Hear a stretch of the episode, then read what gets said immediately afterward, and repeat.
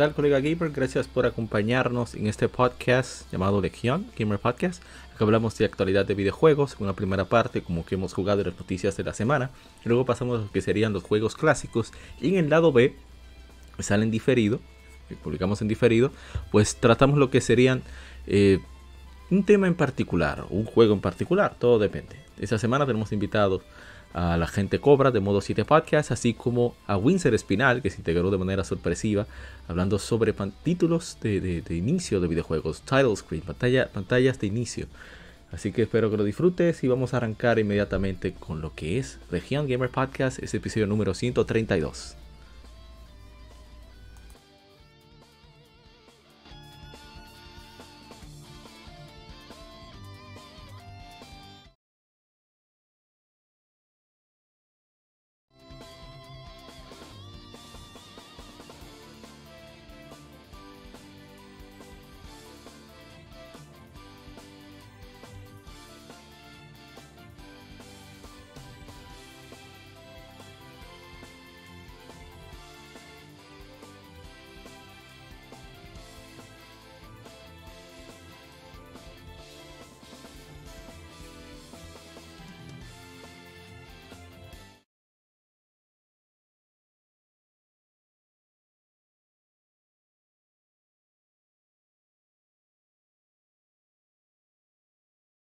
Somos Legión.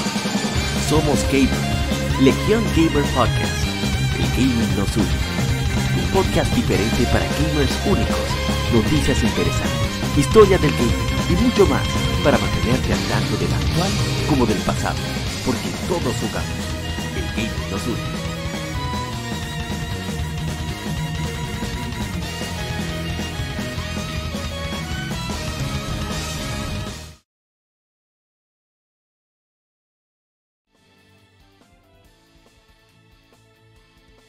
Bien, estamos ya iniciando.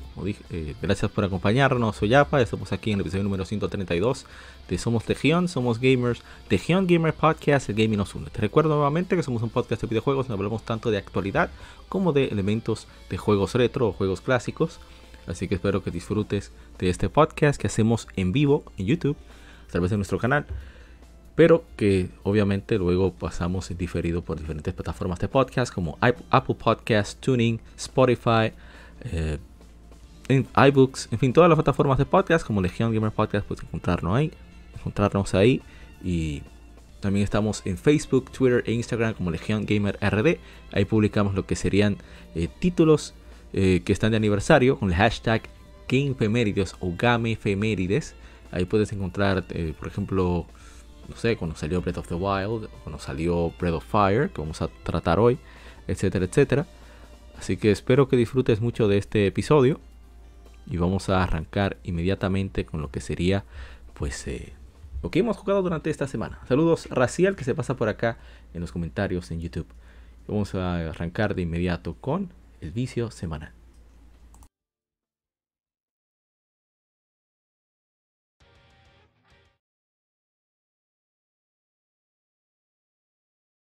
Vicio semanal. Comentamos los títulos y demos que jugamos recientemente.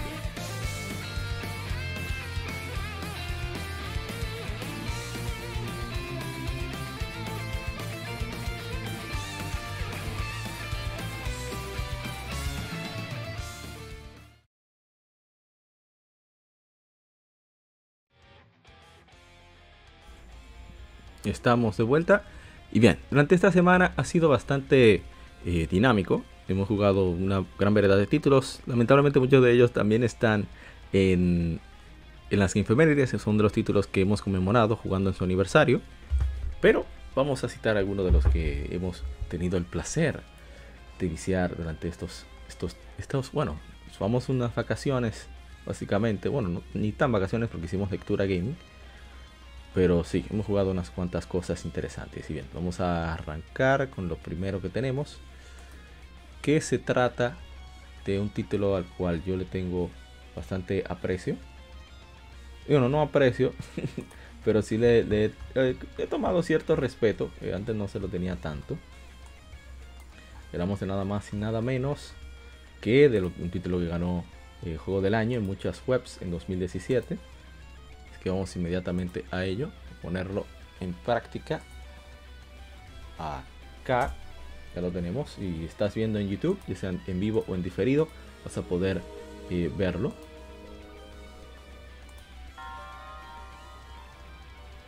A ver, se escucha pero no se está viendo, no tengo idea de por qué. Voy ahora a configurarlo.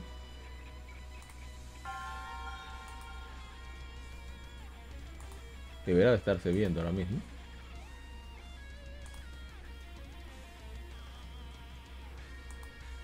Ahí está. Y hablamos de The Breath of the Wild, que jugamos hace durante la semana. Y qué decir, el juego es bastante entretenido, bastante interesante. Y hubo un momento cuando no lo sentí tan Zelda, fue haciendo un side quest de unas batallas. O sea, te ponen como.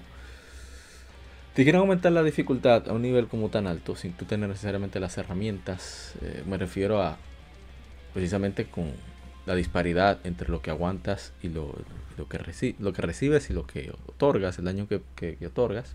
Pero son cosas de simplemente acostumbrarse.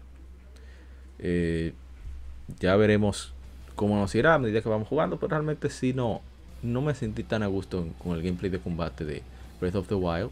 Me dieron durísimo, tuve que improvisar mucho. Y bueno, dirán, ah, pero eso es parte del juego. A mí me agrada mucho improvisar de esa manera, sobre todo cuando hay cambios de movimientos tan drásticos con respecto, con respecto a armas. Quería ahorrar armas que tenía, pero tuve que gastar otras. Porque el movimiento es muy pesado de, de esa Great Sword que tenemos ahí. Pero lo que se refiere a la configuración del mundo, cómo se pueden resolver los puzzles, me hubiera gustado nuevamente más linealidad a la hora de los puzzles. Creo que se perdió mucho tiempo de experimentación en el desarrollo del juego, que es seguro parte de los problemas que tienen con una de las noticias que vamos a dar más adelante. Eh, ah, ¿cómo está Max? Saludos y Wonderpop. Buenas noches a la gente del chat. Saludos, ¿cómo están? Gracias Wonder Wonderpop, Raciel por pasarse por acá. Pero es parte de, ha sido un éxito y el gran público es quien tiene la razón, obviamente. Yo solamente soy uno que lleva la contraria. Me gusta mucho lo clásico de los Zelda, hasta Twilight Princess. Y, bueno, en parte Skyward Sword. Y bueno, eso es parte de lo que hemos jugado durante la semana. Otro más que le hemos puesto la mano, aunque le tocas fue parte por su aniversario, porque quería iniciar otro título a la vez. Voy a ponerlo aquí mismo. Estoy, tratando de cortar un poco lo que sería el, inicio de la semana, de no hablar tanto sobre los juegos, porque son muchas cosas que debemos cubrir. Y, y bueno, vamos a ver a lo que carga. Pues jugamos este título, que se trata de la expansión de Infamous Second Son, que le toca su, su Game Vamos a comentar sobre ello eh, el día de hoy, en este episodio. Pues resulta que este juego es súper más interesante de lo que yo esperaba, porque se aprovechó que es una, entre comillas, simple expansión, por lo tanto solamente tiene un tercio del terreno que cubre el juego original, el Infamous Second Son, el First Light, pero lo compensa con un gameplay mucho más dinámico a centrarse también en un solo poder tiene muchísimas habilidades y una velocidad de ejecución que no tenía el original. No sé por qué está tardando tanto aquí. Ah, eso es que yo estaba armando tonterías. Yo siempre estoy a veces configurando cosas.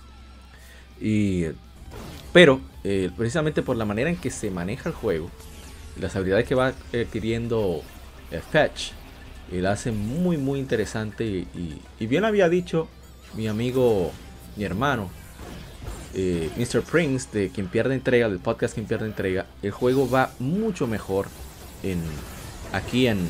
A ver cómo está el audio. Va mucho mejor aquí en. en, First Light. Es mucho más dinámico, más divertido. Incluso tiene un, modo. Esto es un modo arcade de hacer puntos simplemente. Ese es el único objetivo, hacer la mayor cantidad de puntos que quieras. Y es muy, muy chévere. Eh, yo no esperaba que me, me entretuviera tanto, de hecho.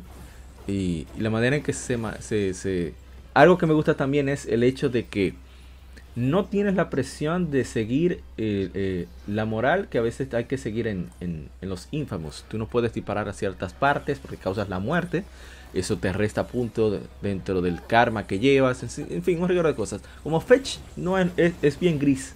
Entonces a mí algo que me gustó. No, no hay ningún problema con eso. Tú disparas donde te dé la gana. La cuestión es salir del enemigo que tienes enfrente. Pero la verdad es que el juego me sorprendió muy gratamente. Es de las mejores expansiones que creo que se han lanzado. Es impresionante que este juego sea del 2015, se ve muy bien. Y, bueno, lo terminamos, pero es posible que lo retomemos en algún momento por la cuestión del gameplay que me parece muy divertido. Pero lo quería jugar, sobre todo por el que voy a citar que más adelante, que es de este mismo estudio, Soccer Punch, los creadores de Sly Cooper. También trabajaron un título para Nintendo 64, que ahora mismo no recuerdo el nombre, antes de pasarse a PlayStation. Creo que hicieron también un título multiplataformas, no estoy seguro cuál, pero comenzaron a brillar, ah, sobre todo cuando, cuando lanzaron el primer Sly Cooper para PlayStation 2. Y vamos entonces con lo que sigue, con los dos títulos. Ah, bueno, aquí tengo que bajar el audio para que no moleste, pero se trata de la lectura gaming. A ver, a ver, a ver. Voy a pegarlo acá mismo. Está viendo, ¿verdad? Vamos a asegurarme de que aquellos que ve, estén viendo el podcast por YouTube, sí, es aquí, está viendo perfectamente. Así que lo pongo aquí mismo.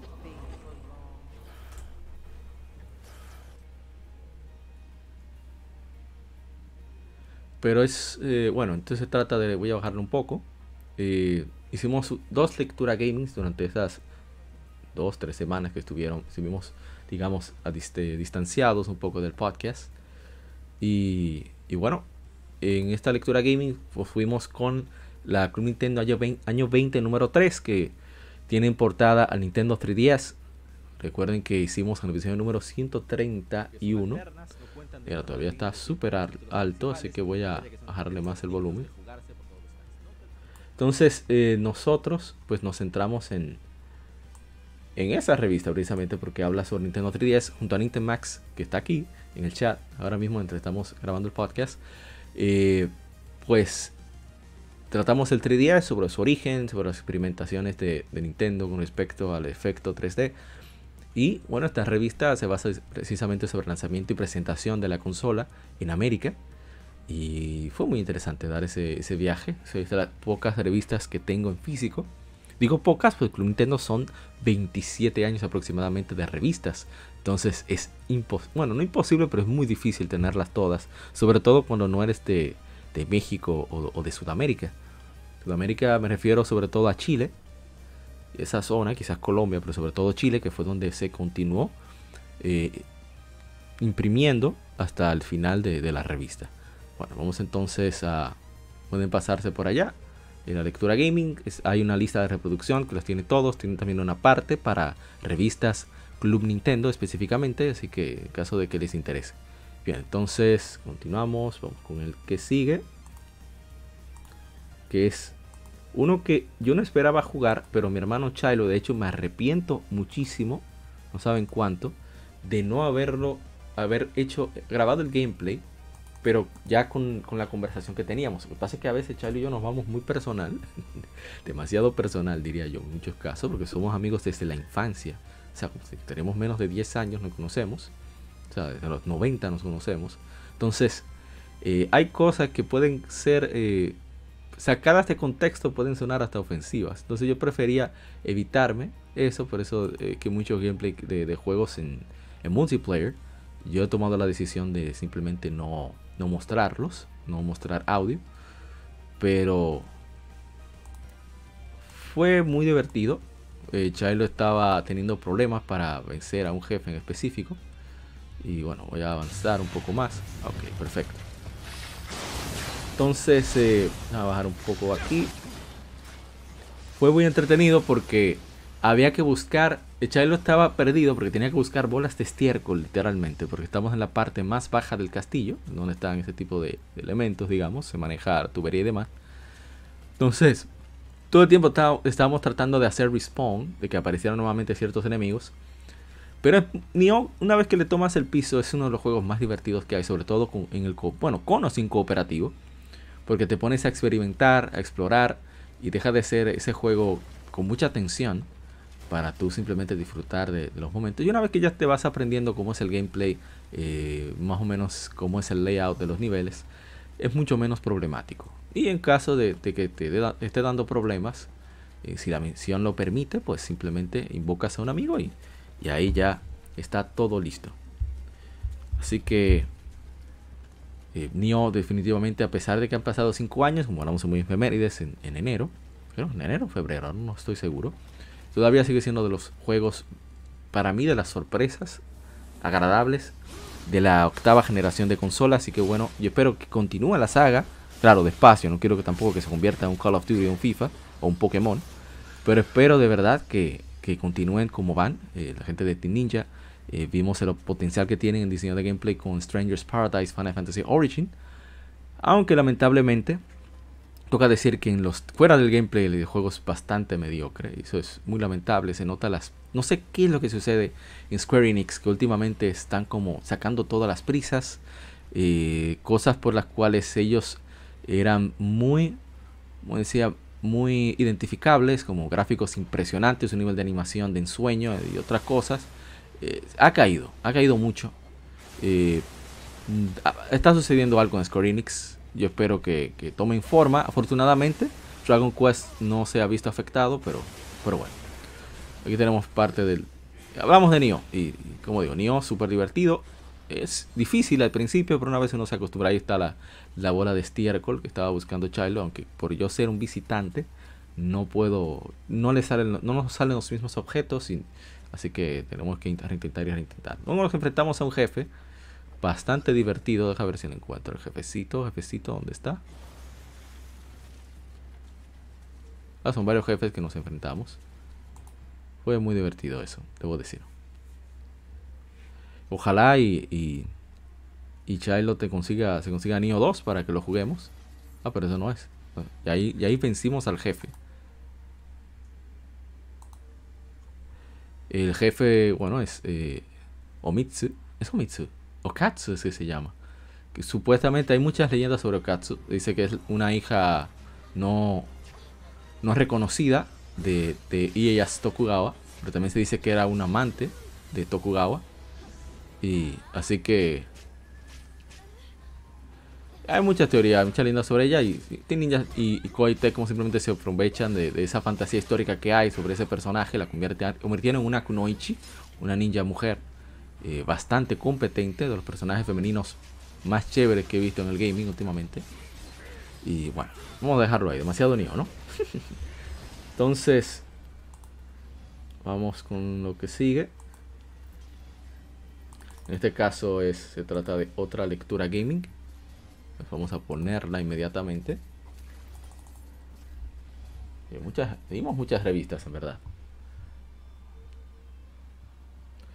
Y, bueno, esta revista es la Retro Gamer, la creo que 224, la edición británica, que es, bueno, como Falcon conmemoró su cuadragésimo primer aniversario en, de su fundación, pues quisimos honrar eso, pues con, uh, ¿verdad? Con, uh,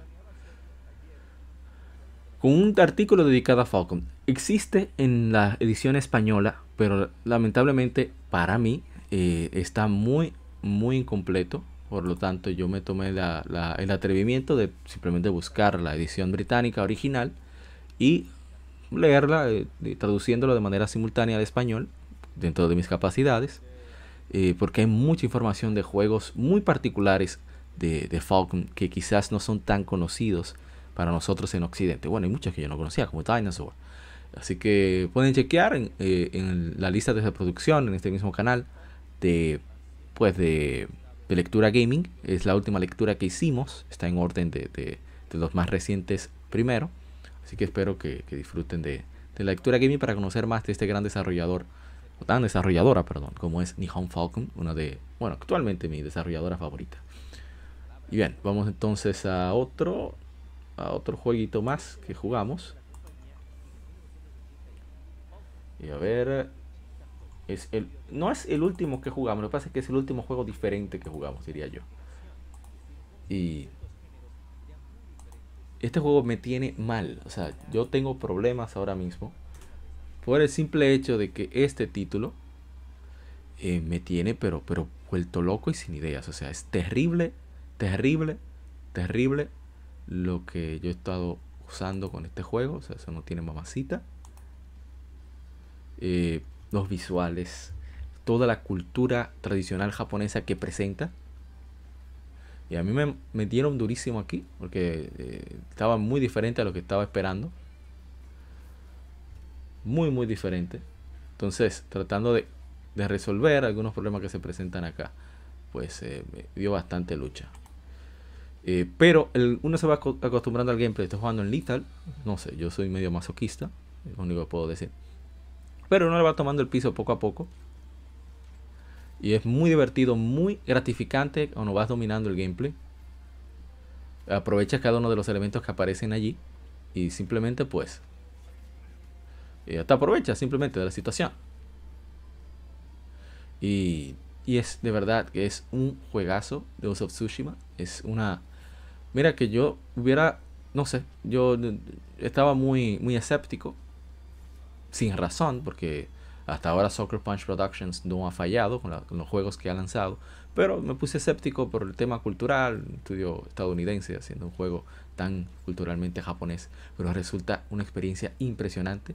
Eh, sin, no, hay, no hay duda de lo que dijo eh, Toshihiro Nagoshi acerca de este juego, de que de que es un juego que debimos hacer nosotros. O sea, estoy citándolo, nosotros los japoneses. Quedó demasiado bien logrado, muy bien trabajado. O sea, es impresionante trabajo de, de, de Soccer Punch, de, todos los involucrados. Todo, felicitaciones a, a Nate Fox, que quien fuera el director de Infamous First Lights, que mencionamos ahorita, también fue el director creativo de este juego, como ese eh, Ghost of Tsushima. Y de verdad, no por nada, la, municipalidad de, Tsushima, bueno, no sé si así se diría, le ha otorgado a Nate Fox y a muchos miembros de Soccer Punch ciudadanos honorarios de, vitalicios de, Tsushima, embajadores también vitalicios de, Tsushima. Y la verdad que es, es, es, una belleza de juego lo que han logrado en Soccer Punch con Ghost of Tsushima. Eh, quien tenga un PlayStation 4 y no le haya dado a Ghost of Tsushima, que lo considere. Porque de verdad es que se, como decimos aquí en mi país, se pasaron, pero de, liga. no tiene mamacita lo que esta gente hicieron con cómo pudieron adaptar también y, y, cómo dentro de, de, de la fantasía que hay en el juego, hay cierta, ciertos toques de realismo, sobre todo en lo que tiene que ver con el Kenjutsu, la clima japonesa eh, cosas como el, el, Dios mío, el, no recuerdo cómo se llama, ese arte. Es el arte de, sacar la espada rápido, atacar desde que saca la espada, que son los enfrentamientos cuando tú haces enfrentamiento frontal. Aparte de esa batalla filosófica que tiene Jin Sakai, el protagonista del juego, porque es un samurái, criado como un samurái, ir siempre de frente, tratar de preservar el honor, siempre eh, atacar al, amigo, al enemigo de frente, nunca de espaldas. Y, y, bueno, tiene que hacer lo que tiene que hacer. consejo de la joven que está Yuna.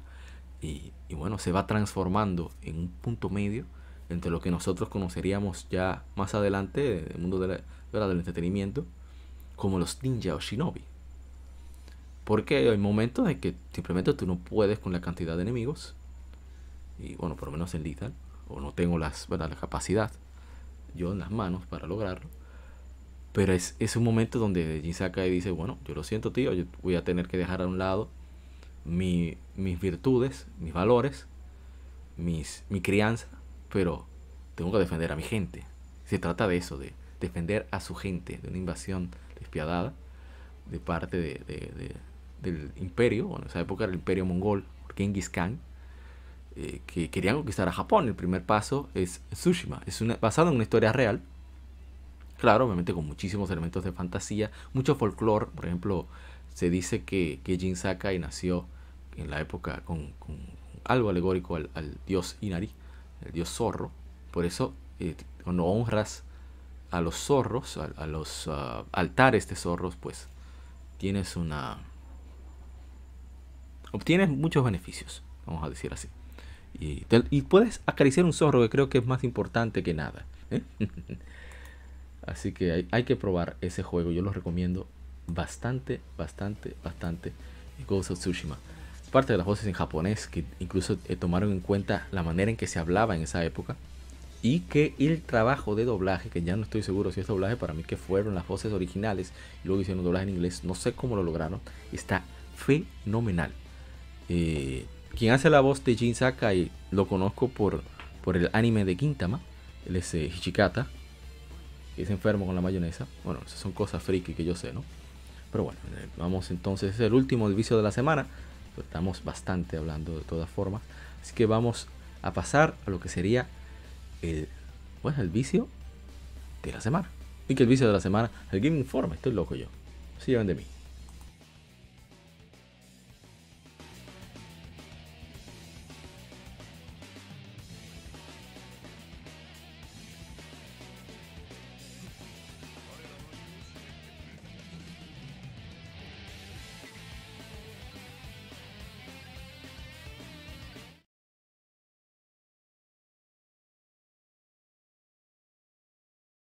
Game Informe. Las noticias de la semana debatidas y comentadas.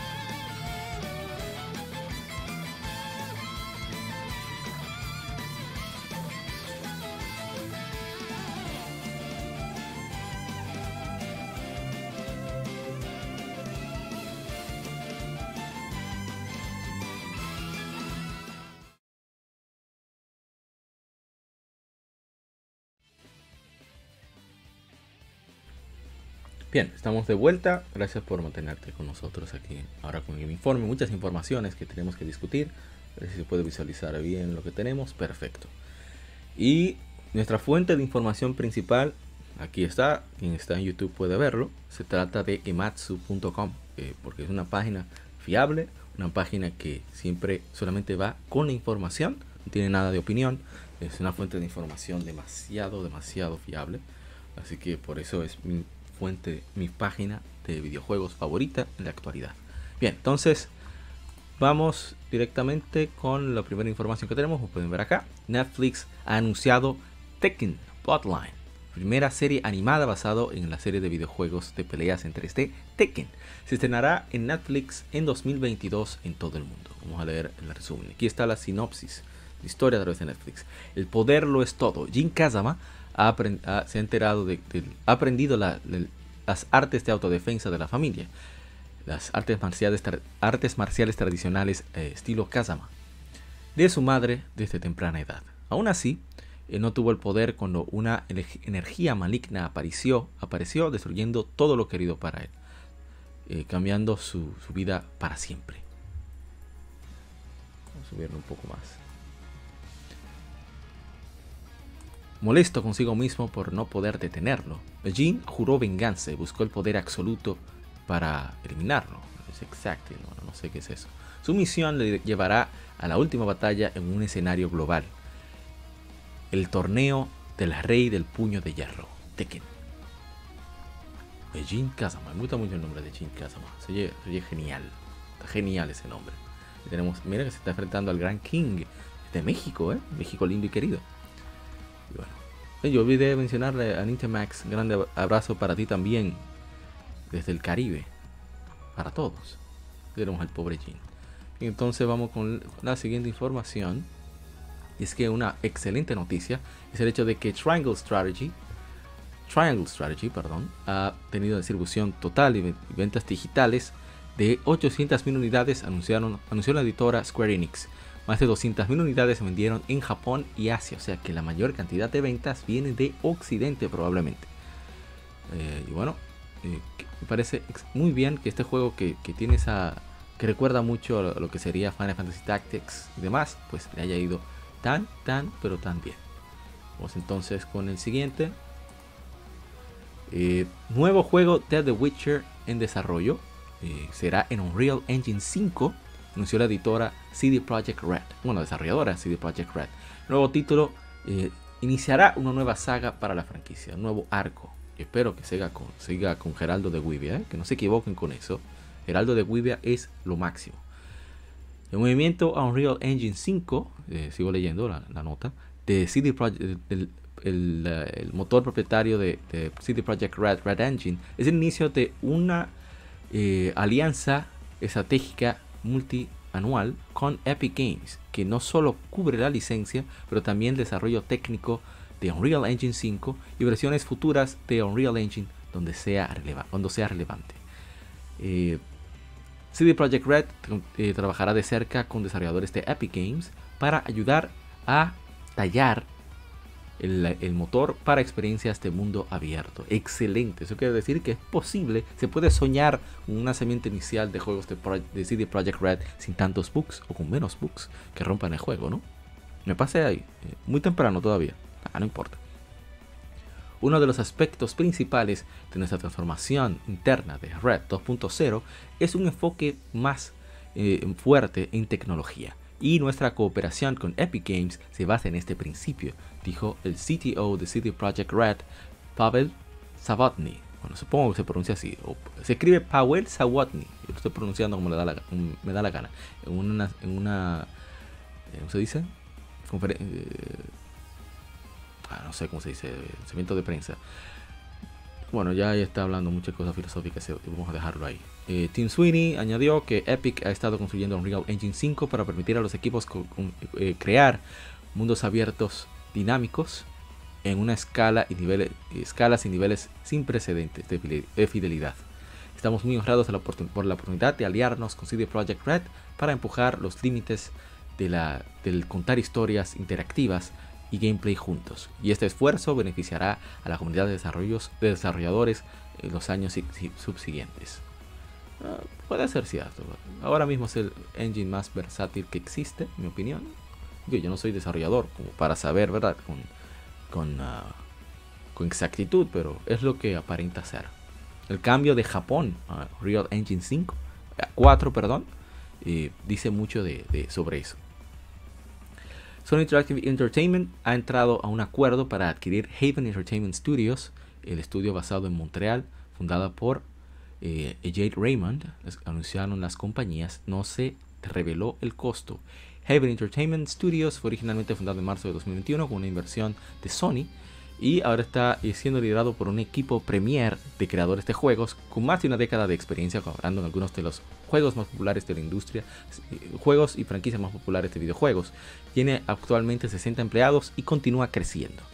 El estudio está actualmente trabajando en una experiencia de servicio en vivo para PlayStation, construido en un sistema dinámico, en un mundo eh, enfocado en, en perdón, construido en un mundo eh, en evolución sistemático, enfocado en entregar libertad, eh, juego, como ánimos de juego y emociones.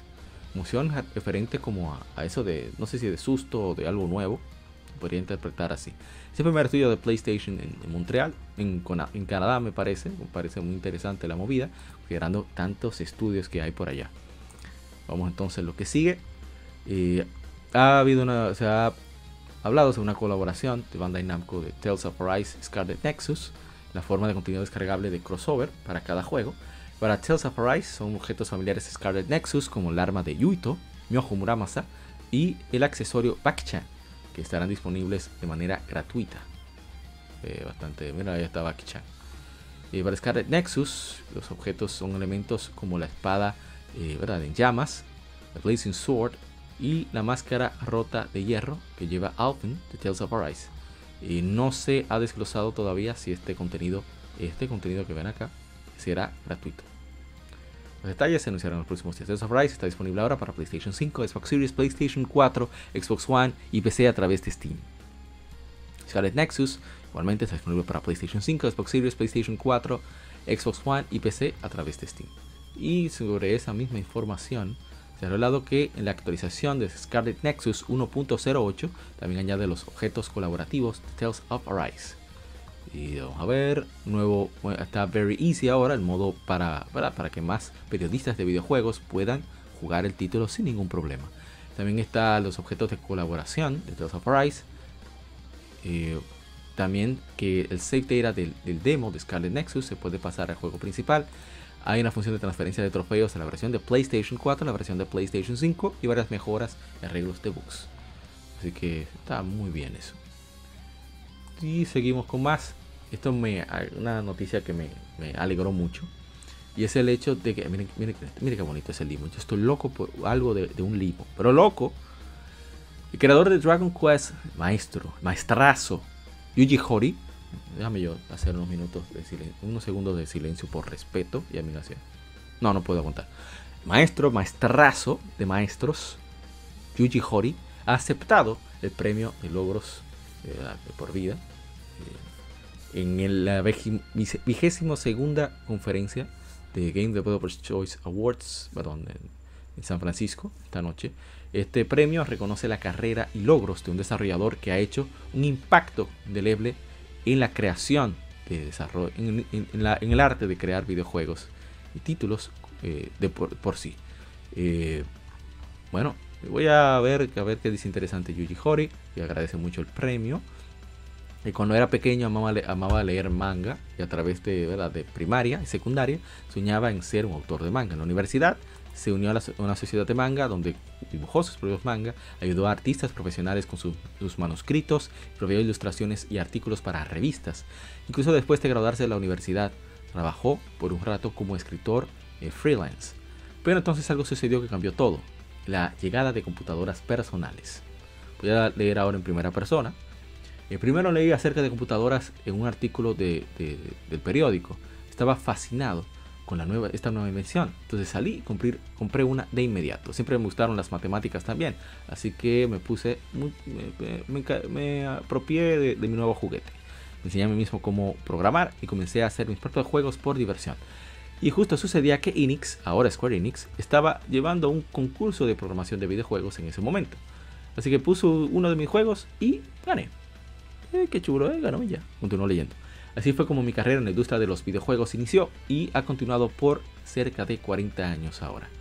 He ganado, eh, eh, gané el concurso con un juego de acción que hice para, hice para entretenerme a mí mismo. Sin embargo, eh, me moví más hacia juegos de aventura en ese tiempo y eso fue lo que decidí hacer después. Juego donde progreses en la historia mientras juegues, con asesinatos ocurriendo uno tras otro. de Portopia Serial Murder Case. En Portopia, la persona te da, ¿qué, ¿qué sigue? ¿Qué harás? el comando te este hecho el asesino. Ese giro me, dio buenos reviews y muchas peticiones para hacer juegos nuevos. Una de las cosas fantásticas acerca de las computadoras es su naturaleza interactiva. Solo tienes que imaginar lo que un jugador hará y el programa, el sistema del programa reaccionará a esto. Realmente disfruté la clase de, esta clase de, contar historias de manera sistemática. También amé RPGs como Wizardry e Última y Última donde el gameplay eh, seguía, seguía, las riendas de la historia. Así que hice mi propia versión, Dragon Quest. Oh sí, Dragon Quest, lo máximo.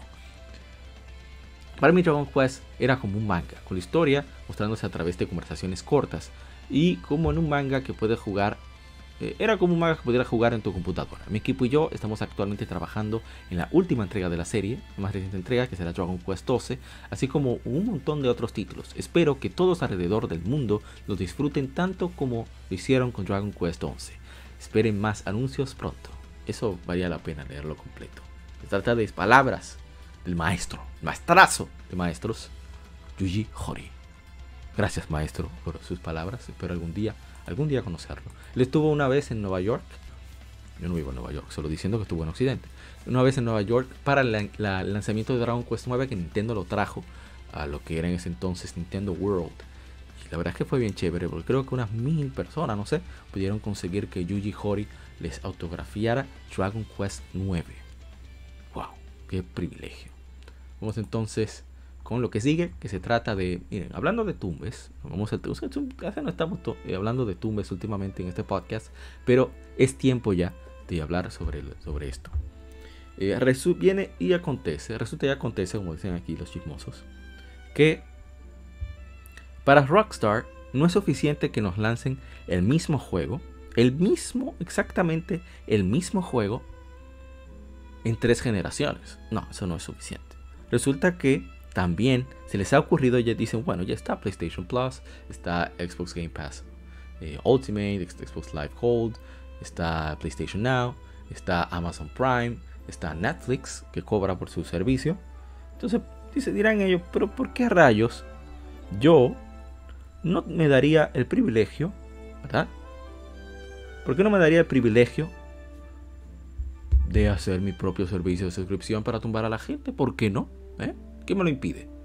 En fin, el punto es que Rockstar Games ha anunciado GTA Plus, o sea, Grand Theft Auto Plus, nuevo servicio de suscripción exclusivamente para PlayStation 5 y Xbox Series de Grand Theft Auto Online a solamente, oigan, que, oigan qué barato, ¿eh? 6 dólares. O sea, tienes que comprar el juego. Juego que salió hace 9 años. Va a cumplir 9 años Grand Theft Auto 5, ¿eh? Hace 9 años. Y también te van a cobrar. Va a tener que pagar la suscripción de, acceso para jugar online en las consolas. Y también se le ocurre sacar este servicio de suscripción. Vamos a leer los detalles antes de soltar más veneno. Grand Theft Auto Plus es un nuevo sistema de membresía exclusivamente para Grand Theft Auto Online en PlayStation 5, Xbox Series X y S. Lanzándose el 29 de marzo, bueno, se lanzó el 29 de marzo, proveerá, proveerá acceso fácil a un montón de beneficios de valor, tanto para nuevos como para jugadores más veteranos en la, en las, en las en la última generación de consolas. Ser un miembro de Grand Theft Auto eh, Plus te, te, permite obtener 500 mil eh, directamente depositado a tu banco. Además, la oportunidad de reclamar propiedad, propiedades dentro y alrededor de Los Ángeles, de Los Santos, perdón, que eh, desbloquea actualizaciones de gameplay que te puedes haber perdido, eh, mejoras de vehículos especiales, descuentos exclusivos para miembros, bonos de dinero de Grand Theft Auto, así como de, ¿cómo se llama eso? Ay, Dios mío. Reputación, puntos de reputación y más cada mes.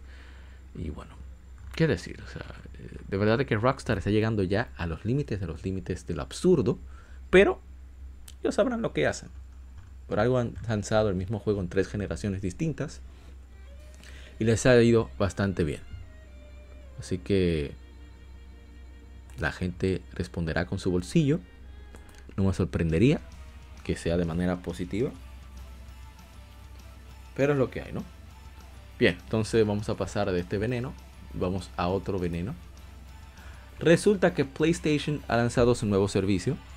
Inicia a partir de junio, PlayStation Plus está disponible como un servicio de tres tiers, tres niveles, en Essential, Extra y Premium, y anunció la compañía. El servicio relanzado combinará los servicios existentes de PlayStation Plus y PlayStation Now, así como para ofrecer incluso más contenidos, como catálogo de juegos clásicos desde el PlayStation original a PlayStation 2 y PSP. Eh, ahí viene, eh, serán dos, el, Essential tendrá dos juegos descargables por mensuales, descuentos exclusivos, eh, el Cloud Safe, o sea, guardado en la nube de, los, la, copia de respaldo de los archivos de guardado de los juegos, acceso multiplayer y no habrá cambios para miembros de PlayStation Plus en este tier. El precio para el PlayStation Essential se mantiene igual que el PlayStation Plus. Plus Essential. Entonces será de 10 dólares mensuales, 24 dólares eh, trimestral y 60 dólares anuales. Entonces PlayStation Plus Extra provee todos los beneficios anteriores. También añade un catálogo de más de 400 juegos disponibles, los más disfrutables de PlayStation 4 y PlayStation 5, incluyendo títulos first party de PlayStation Studios, así como eh, eh socios third party, licenciatarios. Y eh, los juegos en el extra tier son descargables. Eh, no estamos hablando de jugar solamente en la nube. Entonces el último es, eh, bueno, este servicio costaría 14 dólares con 99 mensual, 40 dólares cada 3 meses. Sí, y 100 dólares al año. El otro es el PlayStation Plus Premium, que tiene todos los beneficios anteriores y 340 dólares, eh, perdón, juegos adicionales. Incluyen títulos de PlayStation 3 a través de cloud streaming. Hay un rumor que está sonando mucho por ahí de que Sony está buscándole la vuelta a que por lo menos PlayStation 5, que creo que es la única que sería capaz de los dos, de pueda pues ejecutar títulos de manera nativa de PlayStation 3. O sea, que, sea descargado y no necesariamente a través de streaming que es muy complicado el PlayStation 3. Si pueden ver videos de Modern Vintage Gamer hablando precisamente sobre lo complicado que era emular PlayStation 3. Bien, continúo. Catálogo de títulos clásicos favoritos disponibles tanto en streaming como en descarga de PlayStation, PlayStation 2 y PSP. También eh, acceso para estos juegos, aparte de, PlayStation, PlayStation 2 y PSP, para, también para PlayStation 4, que son los mismos que se ofrecen en Extra y en Premium. Eh, también pueden hacer los streams, pueden hacerse a través de PlayStation 4, PlayStation 5 y en PC. Eh, también habrá eh, trials o pruebas por tiempo limitado que estarán ofrecidas en este tier para que los clientes puedan seleccionar los juegos, puedan probarlos antes de comprarlos. Mucha gente habla de que les cobrarán por demos. No, no van a cobrar por demos. Absolutamente no. Lo que harán es simplemente, pues, darte la oportunidad de que puedas probar un juego que esté disponible para probar como trial, que eso lo hacen desde PlayStation 3, de hecho, a los miembros de PlayStation Plus, lo hacían, mejor dicho. por ejemplo, va a salir Spider-Man 2, si eres miembro premium, pues vas a poder jugar una cantidad de tiempo limitada del juego completo, y si te interesa comprarlo, pues pagas el dinero, o sea que lo compres físico en digital, pero vas a tener un save file ya disponible ahí para que puedas pues continuar si te gustó lo que probaste. Me parece, no me parece mal, ¿eh? aunque no es gran cosa, pero no me parece mal. Entonces los, los precios para este ya esta, este tier es 17 dólares con 99 mensual, 49 con 99 trimestral y 120 dólares anual. Entonces hay un cambio para ciertos mercados, por ejemplo aquí en Latinoamérica habrá lo que sería PlayStation Plus Deluxe, o sea solamente estará el Essential y el Deluxe, costaría creo que unos 78 dólares anuales. No incluirá el streaming, no incluirá obviamente los juegos de PlayStation 3 porque son en streaming, pero todo lo demás será descargable. Los de PlayStation 4, los de PlayStation 5, los de PlayStation, PlayStation 2 y PSP. Me parece bastante bien. Eh, más tenemos, entonces el título, el servicio se lanzará con tres títulos como Dead Stranding, God of War, Marvel Spider-Man, Marvel Spider-Man Miles Morales, Mortal Kombat 11 y Returnal. Eh, a ver, estarán más juegos propios y planean expandir los territorios de PlayStation Network con una nueva suscripción de PlayStation Plus para mitad de 2022 de Orion. También planeamos expandir nuestros eh, los beneficios del streaming o la nube a mercados adicionales. Proveeremos más detalles en una fecha posterior. Hoy la información será anunciada más cerca del lanzamiento. ¿Qué decir? Yo no veo forma de que puedan siquiera plantarle cara, a Xbox Game Pass o Xbox Game Pass Ultimate. Lo que me interesa mucho vivir del alquiler. No soy muy fan de eso. Prefiero hasta comprar digital antes de ese alquiler, sobre todo por la naturaleza rotativa de Game Pass. Que no me parece que esto vaya a ser muy diferente en ese aspecto.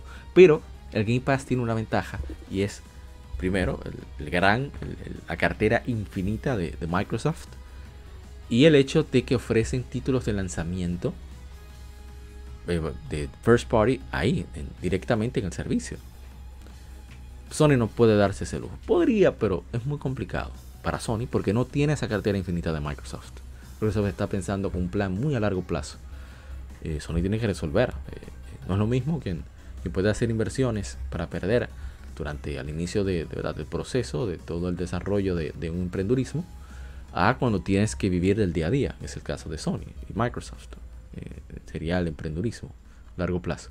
Entonces el punto es que el precio era la manera ideal en que Sony pudiera contrarrestar un poco eh, sobre el Game Pass. Pero ellos decidieron pues no no hacerlo de esa manera, no sé por qué. En mi opinión lo ideal sería que el servicio premium costara máximo 100 dólares. El ideal hubiera sido 80. 80, 90 dólares, no sé, 100 máximo. Entonces, el otro, el extra en 80 dólares y dejas el plus como está. De hecho, yo hubiera reducido el plus, pongo el extra en 60 y pongo el premium en 80. Porque así más gente se motiva. Yo me motivaría con ese precio, en 80 dólares. 100 también podría ser que lo, lo consideren, ¿verdad? dependiendo claro del catálogo. Aparte de que no se ha hablado nada de los 340 juegos de PlayStation, PlayStation 2 y PSP, que creo que eso es más importante que cualquier otra cosa. Para mí, ¿eh? eso sería lo más llamativo. Ojalá que, sean muchos juegos, que sean muchos juegos que son difíciles de conseguir ahora. Por ejemplo, Suicoden 5. ¿eh? Ese es un juego bastante incómodo de conseguir. Y, eh, así que tocará ver qué sucede. También de PlayStation, PlayStation 2, títulos como Musashi de, Square, Squaresoft. Eh, los mismos Breath of Fire 3 y 4. Sería genial que uno pudiera jugarlos en, PlayStation 4 PlayStation 5. Bien, entonces vamos a dejar hasta ahí la noticia. Vamos con algo interesante. Es que Nintendo ha retrasado la secuela de The Legend of Zelda Breath of the Wild de su fecha previamente pactada de 2022 para tener una ventana a primavera de 2023. Saldrá para Nintendo Switch. No me parece que esa sea la fecha, ¿eh? No me parece. Eso yo estoy especulando ahora mismo, no estoy leyendo información. yo especulo que eso va a salir para finales de 2023. Y quién sabe, porque me huele, de nuevo estoy especulando, me huele a que va a suceder lo mismo que con Breath of the Wild. Y que pasó también con Twilight Princess. Se va a retrasar el juego para que salga en conjunto, digo simultáneamente, en la nueva consola. Porque recuerden que Nintendo Switch ya cumplió 5 años, 17 de marzo, junto con Breath of the Wild. Y no sé. Eso me huele a mí. Puede ser que no suceda, pero es lo que me huele. Lo importante es que el juego salga y salga excelente. Eso es lo único que importa. Voy a citar un poco de lo que dijo AJ Aonuma. Eh, anunciamos previamente que apuntamos por una fecha de 2022 para este juego. Sin embargo, hemos decidido extender nuestro tiempo de desarrollo un poco y cambiar el lanzamiento a primavera 2023. Así que nos disculpamos con, para, con aquellos que esperaban el lanzamiento este año. Entonces, como anunciamos previamente, la aventura en esta secuela se llevará a cabo no solo en la Tierra como el juego anterior, pero también en los cielos. Sin embargo, el mundo expandido va más allá de eso. Extendido, perdón, va más allá de eso. Y habrá una mayor variedad de elementos que puedas disfrutar, incluyendo nuevos encuentros y nuevos elementos de gameplay. Ojalá que haya calabozos tradicionales, ojalá que haya pues armas que no se rompan, por favor. Y bueno, vamos a ver qué tal le va. Otra información, ya estamos casi terminando las efemérides, es que Bloodstain Ritual of the Night añade, a Aurora The Child of Lights como personaje jugable, eh, ya, ya está disponible hace más o menos una semana. Bueno, es interesante este personaje tan colorido, tan particular, en un juego tan oscuro, de verdad, tan, tan tétrico, tan gótico como, como Bloodstain, Ritual of the Night. Bueno, me parece excelente. y es completamente gratuito. Eso anunciaron Firefly Games y Artplay. Y la versión de Switch, bueno, salió ya para PlayStation 4, Xbox One y PC, así como Stadia. La versión de Switch recibirá esa actualización posteriormente. Y bien, eh, vamos entonces con lo que sigue. Es 1.30 la actualización. Voy a leer toda la información que dejó Igarashi. Esta es una información que yo no esperaba y es el hecho de que la editora NIS América o NIS América, Nippon Ichi Software América y la, desarrolladora Falcon lanzarán una versión de PlayStation 5 del RPG de acción Is 8 Lacrimosa Oftana en este otoño, anunciaron las compañías. Hay una versión limitada disponible ahora mismo en NIS América Online Store por 100 dólares, incluye copia, el libro de arte de, tapa suave, eh, un un libro de los viajes, el journal, la bitácora de Adol Creston, eh, canciones de Satan, una banda sonora en discos, eh, un póster de, de y Dana, un libro de acero y una caja de coleccionista. Y Socho la Cremosa Oftana se lanzó originalmente para PlayStation Vita el 21 de julio de 2016, seguido del lanzamiento para PlayStation 4 el 25 de mayo de 2017, a través de Steam. Luego salió en 2018 eh, para Nintendo Switch bueno, todo el resto del mundo. Bueno, ¿fue en 2017, 2018? No estoy seguro ahora. Ahora que lo pienso. No, no, no, no recuerdo bien. Bueno, fue el lanzamiento en América. Pero Nintendo Switch salió el 26 de abril. Y bueno, eh, es un juego excelente. Uno de mis juegos favoritos de la pasada generación. Es súper recomendado para todo el que le gusta la aventura, le guste la acción, le gusten los RPG. Aunque no le gusten los RPG mucho. Es un juego muy emotivo. En su guion y, en lo que te muestra, la música, los visuales. Así que. Pero sigo sin comprender para qué rayos lanzar una versión de PlayStation 5. Si. Mejor saca una versión de East 9 de PlayStation 5. Porque ese sí necesita versión de PlayStation 5. Is 8 va como la mantequilla en, en un asador. O sea, va suavecito. Y no veo necesidad de eso. Pero a ver si habla de algunas mejoras que tendría. Basada en la, versión de PlayStation 4. Tiene todo el contenido descargable de PlayStation 4 y PlayStation Vita. No dice absolutamente nada de que tendría extra este juego. Bien, entonces, una información que a nadie sorprende, en mi opinión, es que no se llevará a cabo el E3 en 2022, anunció la Entertainment Software Association. Eh, ellos anunciaron previamente que el E3 2022 sería un evento solo digital debido a los riesgos de salud eh, respecto al COVID-19 y ahora no, simplemente no habrá E3. Eh, van a dedicar toda su energía y recursos a entregar una, un evento, una experiencia de E3 digital y física revitalizados en el siguiente verano. Y bueno, eh, vamos a ver, vamos a ver. No han dado fecha, no han dado nada de eso. No sé. Yo pienso que el E3 ya debe dejar de ser el evento en que se transformó, ser un evento más eh, austero, centrado más en, en reuniones de negocios. Aunque, no sé, eso tenía que decir más, las historias. Es verdad que presentan proyectos que no son necesariamente de videojuegos y de entretenimiento electrónico. Pero yo creo que el E3 ya no. Lamentablemente ya no tiene la relevancia que tiene hoy en día. Que tenía hace unos 5 o 6 años. Era mucho más, eh, más importante. Pero, ¿qué decir? Cada quien ¿verdad? decide cómo, cómo llevar a cabo su negocio. Nosotros solo jugamos. no, no podemos decir que somos expertos en, eso de negocios. Pero bueno. Pasando a otra información, pues eh, me toca informarles, eh, la redundancia, el Crystal Dynamics está desarrollando un nuevo juego título de Tomb, Raider en Unreal Engine 5. Anunció la compañía durante el State Unreal, la presentación de State of Unreal 2022. Eh, voy a citar solamente la primera parte. Crystal Dynamics se enorgullece en ser parte del lanzamiento de Unreal Engine 5. Este nuevo motor que traduce a un nuevo nivel, hacia el siguiente nivel de contar historias y experiencias de juego, de gameplay, de jugabilidad, dijo el manager general de la franquicia Tomb Raider, Dallas Dickinson, durante la presentación. Y esa es la razón por la que estamos emocionados de anunciar hoy que hemos iniciado el desarrollo de nuestro próximo juego de Tomb Raider, pues powered by Unreal Engine 5. Inventado por Unreal Engine. Parece muy bien que, que realicen esto. Entonces, eh, vamos a ver cómo les va. Espero que no sea como Shadow of the Tomb Raider, que dejó a muchos, pues, un poquito decepcionados.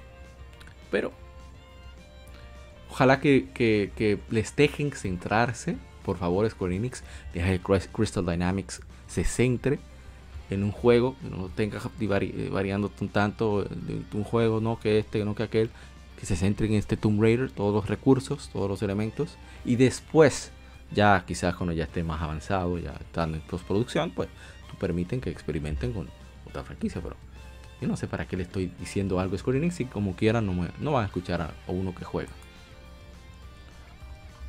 Algo que nadie esperaba, pero fue agradable, es que la editora Devolver, Digital y la desarrolladora Terrible Toy Box, en cooperación con Lucasfilm Games, han anunciado Return to Monkey Island, la esperadísima secuela de los juegos de aventuras de Point and Click, The Monkey, The Secret of Monkey Island y Monkey Island 2, The Chuck's Revenge. Lanzará en 2022, no se anunciaron eh, plataformas. Entre el staff del juego están, eh, será diseñado y escrito por Ron Gilbert y Dave Grossman. Ron Gilbert es uno de los responsables, creo que de los originales. Música por Michael Land, Peter McConnell y McConnell, ¿eh? y Clint Bajekian y será protagonizado por Dominic Armato y Guybrush Threepwood.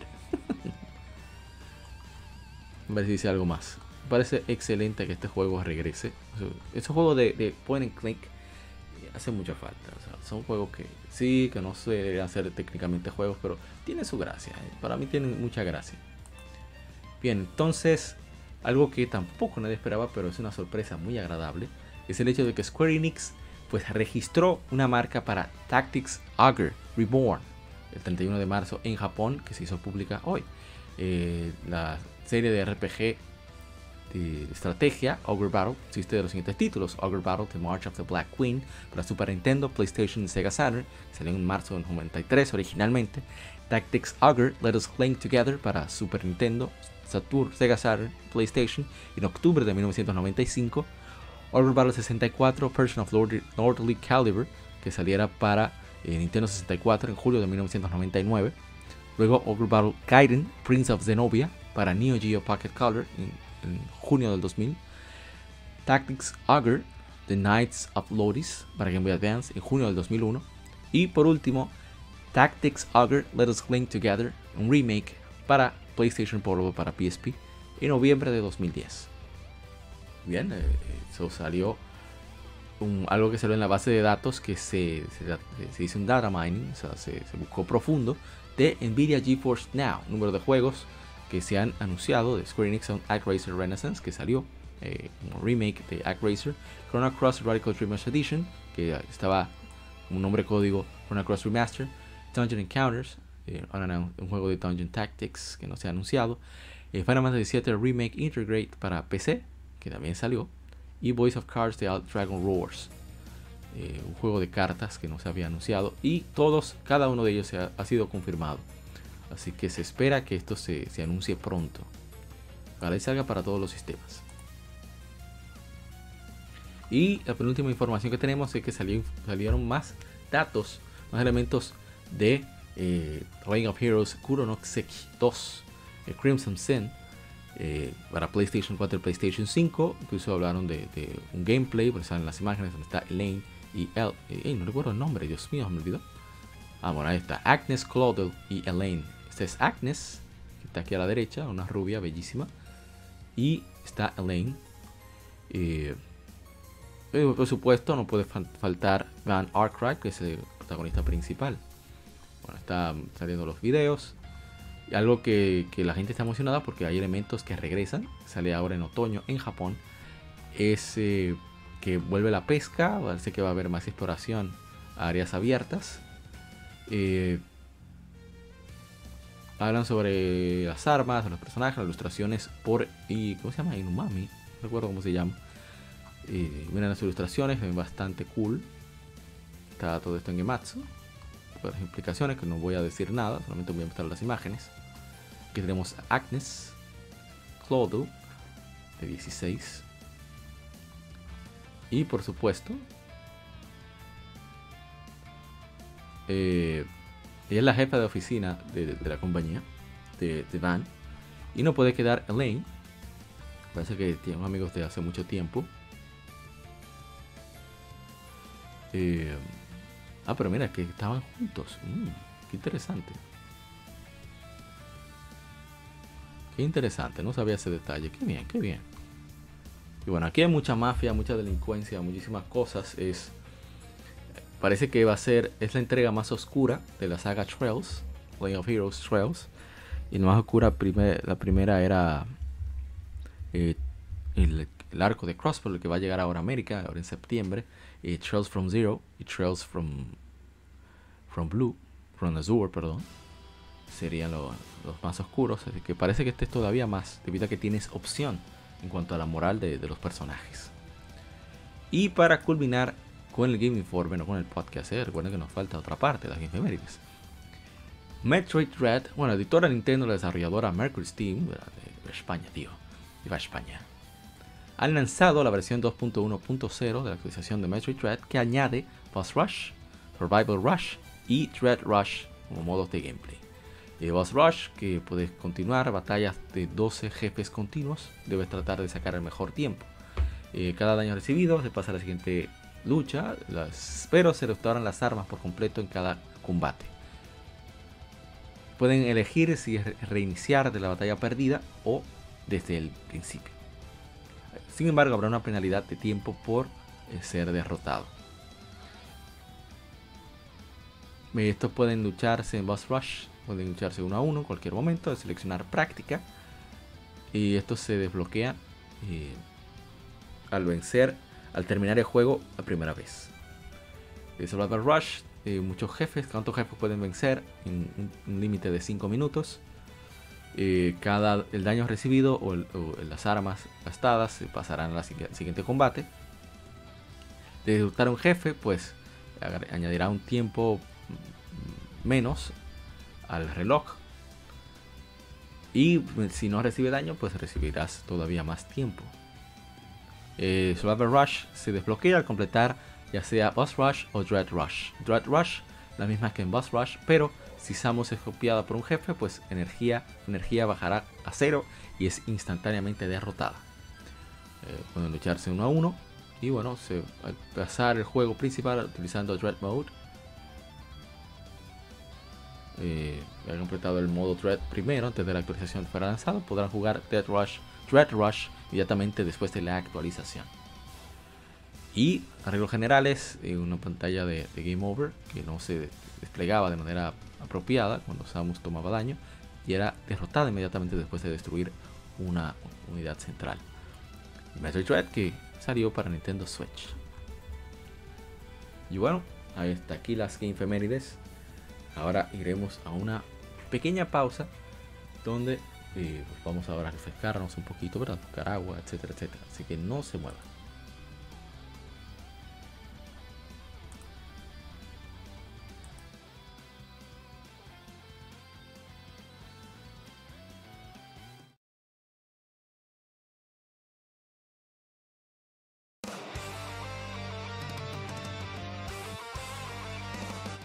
Para revivir los grandes momentos y títulos del videojuego clásico, no dejes de escuchar cada mes Modo 7 Podcast.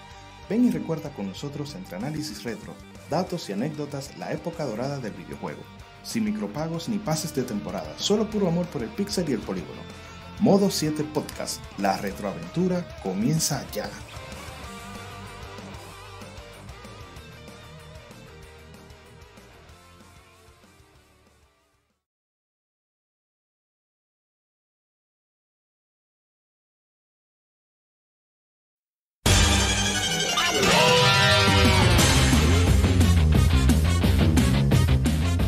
Escuchar Legion Gamer Podcast en iBooks, Spotify, TuneIn, iTunes, Google Podcast y demás plataformas de podcast de su preferencia, buscando Legion Gamer Podcast. Recuerda seguirnos en las redes sociales como arroba Legion Gamer RD. Visita nuestra página de Facebook para que seas parte de nuestros streams de las Game Femérides, donde recordamos y jugamos algunos juegos de su aniversario.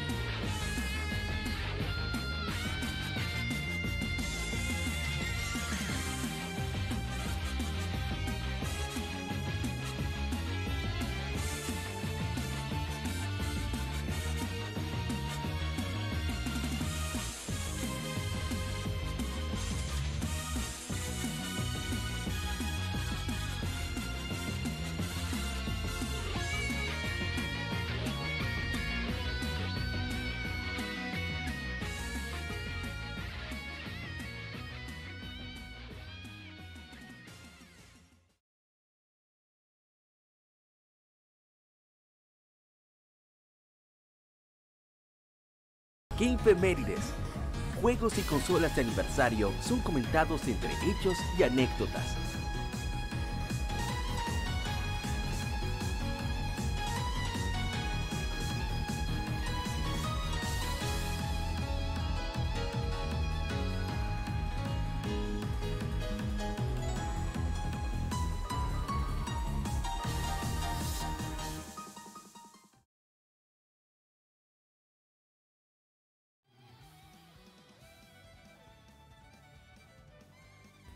Bien, colegas, gracias por quedarte con nosotros. Eh, vamos ahora con las infemérides. Tenemos unos cuantos títulos que vamos a conmemorar. Así que vamos inmediatamente a buscar algunos de estos. Y vamos a ver, a ver, a ver, que tengo por acá. Son tantas cosas, Dios mío. Tantas cosas, tantas cosas.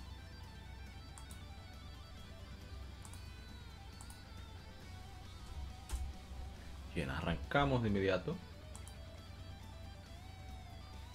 con pues la primero, el primero que jugamos es un título que yo nunca había probado. Obviamente se trata de su versión eh, japonesa. Que trata de Street of Rage 3. Pero en Japón se llama Bare Knuckle. Y nunca lo había jugado, debo admitirlo. La música... eh, tienen muchas cosas interesantes que de verdad mejoran, o sea, son, son mejoras de calidad de vida. Y... ¿Y qué decir? Ah, uf, hubiera un poco más el audio. Me pareció muy extraño la manera en que suena el juego. Se nota que no hubo como el mismo cariño a la segunda, a la primera y segunda entrega. No sé, es lo que me- la impresión que me dio. Hay elementos de gameplay muy, muy interesantes. Vamos a poner ya el juego corriendo. ver, aquí. Ya. Elementos muy interesantes, como el hecho del tamaño de los sprites. Eh, no es la mejor visualización de sprites, pero se, eh, ve decente. Eh, hay elementos que no esperaba ver. Por ejemplo, ahora puedes correr. Me parece eso brillante. se pueda correr. Creo que también puedes rodar hacia un lado, puedes esquivar. O sea, te crearon un gameplay de, poder esquivar. Que eso no lo tenía, según recuerdo, ni la primera ni la segunda entrega de esos elementos así, hay un ataque de desesperación al estilo de Final Fight, pero creo que eso lo integraron desde la segunda, pero Final Fight fue el pionero en eso, sí, la memoria no me falla. Lo que no me gustó en absoluto sobre el juego, y de nuevo, estoy hablando, aparte de la música que no, tiene la misma gracia, no sé, eh, siento a veces como que quisieron quisieron hacer el diseño de niveles para que se acoplara, que obviamente se jugar, eh, perdón, eh, prácticamente se jugara con otra persona, sí o sí. Porque hay un momento en el juego donde te mata muchísimas veces porque no tienen la posibilidad de poder, eh, ¿cómo decirlo? De tu poder avanzar a la velocidad que requiere, tienes un tractor siguiéndote. Pero, pero, pero, pero, pero, con otra persona yo creo que yo disfrutaría muchísimo más el juego. El 1 y el 2 yo lo juego hasta solo, sin ningún problema. Pero este no está mal, ¿eh? Y yo creo que es, deben probarse, según he leído en revistas como Retro Gamer, lo mejor es jugar... Ah, bueno, hay un ataque especial también ahora. Lo mejor sería eh, jugar la, esta, la versión japonesa. La versión occidental, según dicen, la que tiene más problemas. Pero el juego está muy, muy bien. Perdón, es muy decente. Me pasa que el 1 y el 2 son extraordinarios. Pero ha sido muy. Pero yo estoy hablando del juego, pero no he leído las efemérides para que ustedes vean cómo es que estoy, ¿eh? Estoy completamente loco. Estoy al revés. No debería de ser así. Pero bien.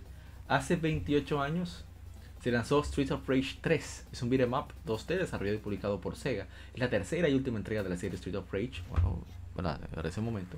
Fue luego lanzado en la versión japonesa de Sonic Gems Collection para Nintendo GameCube y PlayStation 2 y para la consola virtual de Wii en septiembre de 2007. El juego también apareció en Sonic's Ultimate Collection para Xbox 360 y PlayStation 3. También eh, he de decir, mira, ya está, estoy rodando. He de decir que el juego, afortunadamente, mira, mira, me hizo un counter, desgraciado. Mira, mira, lanzándome ese hijo de su madre. Eh, he de decir que afortunadamente el juego también está en en Sega Genesis Classics Collection o, Sega Mega Drive Classics Collection. Son unos 50 juegos de Sega Genesis de los mejores juegos en mi opinión están ahí. Así que vale la pena chequearlos. Esto salió para PlayStation 4 Xbox One y obviamente también Nintendo Switch. Así que yo recomiendo mucho que, prueben eso eh, a ver si tenemos comentarios que lo dudo vamos a ver en Instagram que nos dicen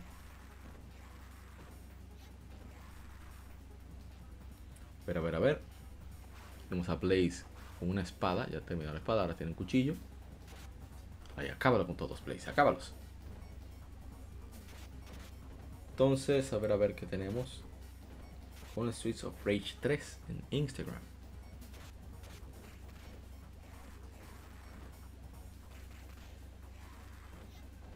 Veo que son bastante, bastante juegos. Tenemos pendientes. Eh, bueno, no tenemos ningún comentario, así que podemos avanzar al que sigue. Bueno, también salió Lane of Legaia hace 23 años para PlayStation 1. No tenemos comentarios. Y otro más que tenemos es Suicoden Tire Cries. Tire así que se pronuncia. Y para Nintendo 10, un excelente juego, un excelente RPG, debo decir.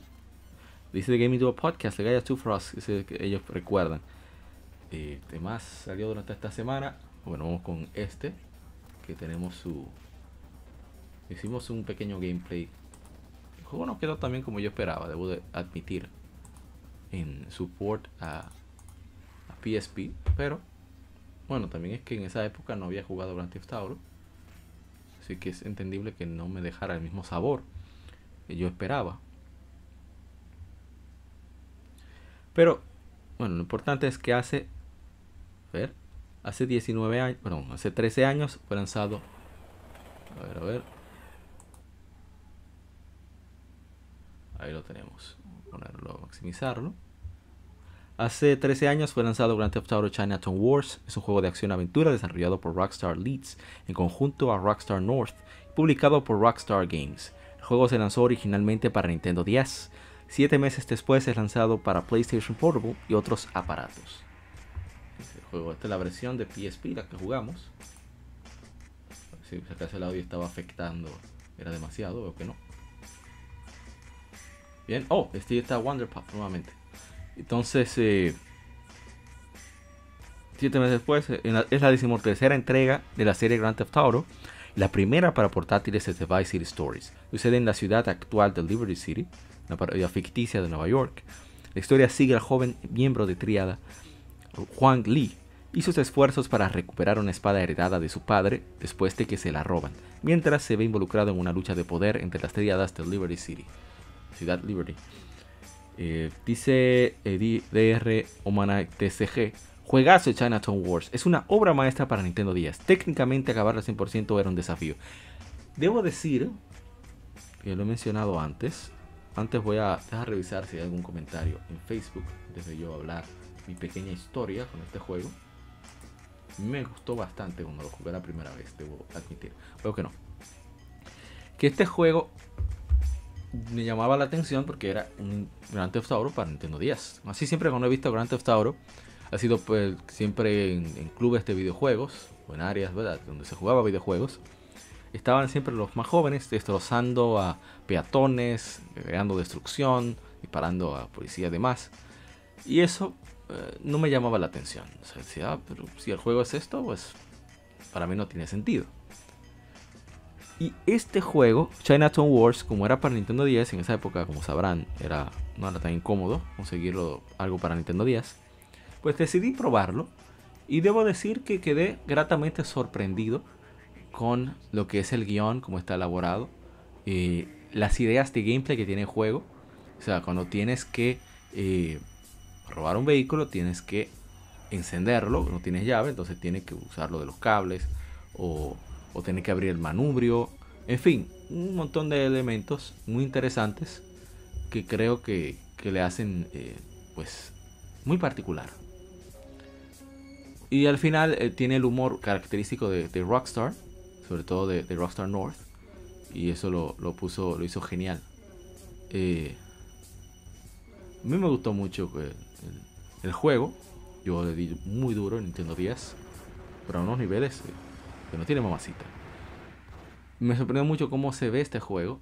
O sea, Nintendo 10 en PSP quizás no se siente. Lo, que me sorprendió era ver que la movilidad no era lo, que yo esperaba. Era más. Eh, era muy diferente. Eh, creo que debe jugarse con D-pad, irónicamente. Porque con el slide pad de PSP o con, con análogo, no, en mi opinión no queda también. Ah, pero pues Dan Hauser fue que lo escribió, uno de los creadores de la franquicia. Entonces, que... Bueno. Pero el juego es muy divertido, tiene una historia bastante eh, fuerte. O sea, digo fuerte para, ¿verdad? El juego para adultos. Pero dentro de los Grand Theft Auto es lo normal. Pero está muy, muy chévere, muy divertido. Vamos entonces a pasar al siguiente. A ver si acaso, antes de pasamos a, algo nuevo. Y a ver, a ver, a ver. Salió hace 20 años Bloody Roar Primal Fury. Y para Nintendo GameCube. A ver si tenemos algo al respecto. Oh, hay comentarios. No lo esperaba. En Instagram dice eh, GamerGirl Claire 32. Amé este juego. Excelente. A ver, en Facebook no tenemos. Así que vamos con el siguiente título. Hace 19 años fueron lanzados Pokémon Ruby y Pokémon Sapphire para Game Boy Advance. 19 años en América, o sea, 20 en Japón. A ver si hay comentarios. Dice mi hermano Kevin Cruz, Kevin Paneles, en Instagram. Con este juego fue la última vez de, noveno arte que eh, Pokémon emocionó en gran medida. Después de eso fue Pokémon Legends Arceus. Eh, yo debo decir, mandar un saludo a los amigos de Cultura Cómica RD, eh, de podcast Noveno Arte, y también a los amigos de Gamecast, un podcast en YouTube, Gamecast RD bastante chévere, son las redes sociales. También Eh, por supuesto, los hermanos de Modo 7 Podcast, no dejo de escucharlos, bastante chéveres. Hablaron sobre Sonic 2. Y a ver qué me falta. Me falta alguien, la gente de Se está jugando, la gente de Dale a la B Podcast, que por fin regresaron nuevamente, me alegro mucho. Y bueno, podcasts que de, de, de, la madre patria que me encantan, como son, obviamente, eh, Pixel Sonoro, del maestro Iván, maestro sonoro, como yo le digo, y no se puede quedar el maestro arqueólogo, Copé Arqueología Nintendo, Payadia, eh, que son podcasts eh, extraordinarios. Me inspiran bastante, debo decir. Bueno, entonces vamos a seguir, vamos a continuar con las que infemérides. aquí sí hay mucho, mucho, mucho, ¿cómo se dice? Mucho sazón. Es uno de los, los grandes juegos de la historia. Definitiva. Una obra maestra. Todas sus letras. Vamos nada más y nada menos que de este jueguito. No es gran cosa. Que, que muchos eh, descartaron por ser 2D en su época. Eso era mal visto. Esperaba la evolución. Todo tenía que ser 3D. Afortunadamente estamos en una época donde se superó eso. Pienso yo. Y aquí estamos. Vamos a dejar el juego ahí. Vamos a buscar la información. Y bueno. Hace 25 años, ¿eh? cuarto de siglo ya. Hace 25 años llegó a Japón Castlevania Symphony of the Night, un juego de acción, aventura, plataformas y elementos RPG desarrollado y publicado por Konami para PlayStation, primer PlayStation. Fue dirigido y producido por Toru Hagihara, con Koji Igarashi fungiendo como director asistente. Es la secuela directa de Castlevania Dracula X, Front of Blood, sucediendo cuatro años después, teniendo al hijo Danfir de Drácula, Alucard, como protagonista, despertando para explorar el castillo de Drácula, que ha, quien ha, que ha reaparecido después de que desaparece Richard Belmont. Un poco irónico, ¿verdad? palabras ahí. Pero más como con el audio. Veo yo. Soy yo. Vamos a ver. Entonces, eh, marca un antes y después en la serie, introduciendo exploración, diseño no lineal y elementos RPG. Oh, pero ¿qué le pasa a esto? Entonces, eh, a ver, a ver, tenemos varios comentarios, afortunadamente. Vamos a leerlos todos.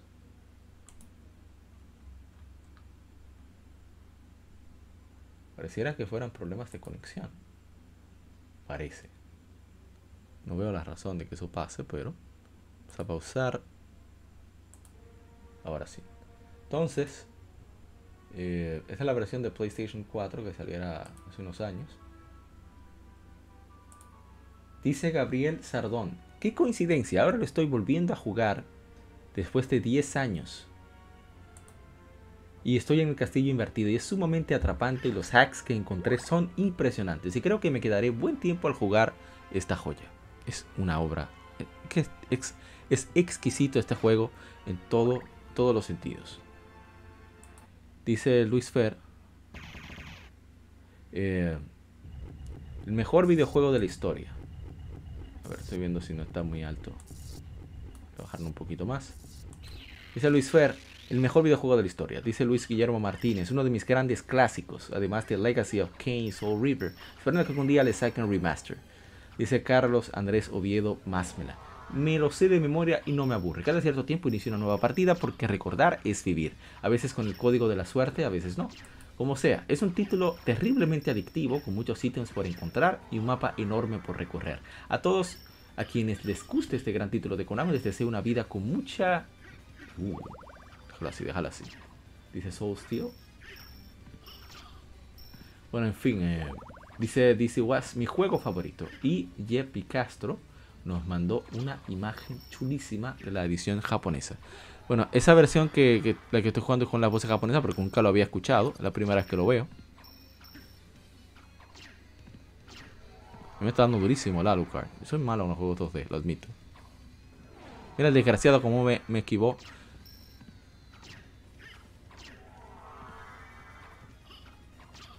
Me está dando durísimo el desgraciado ese.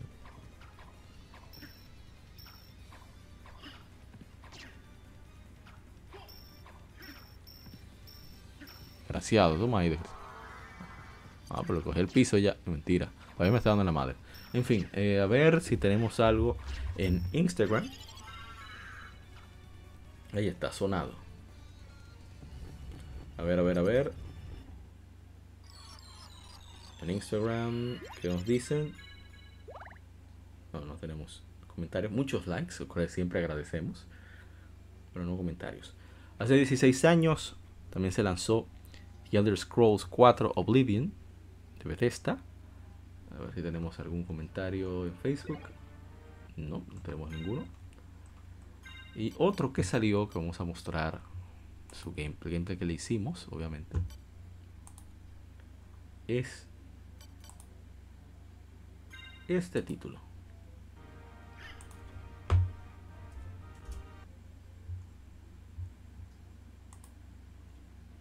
Un título que no es gran cosa. Es un titulito. A ver, a ver, a ver. Tenemos tiempo para poner la presentación. Acá.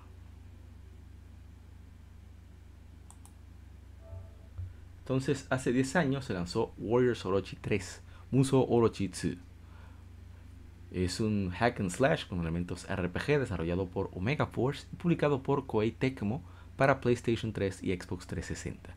La es la cuarta entrega de la serie Warriors Orochi, una combinación de las series Dynasty Warriors y Samurai Warriors.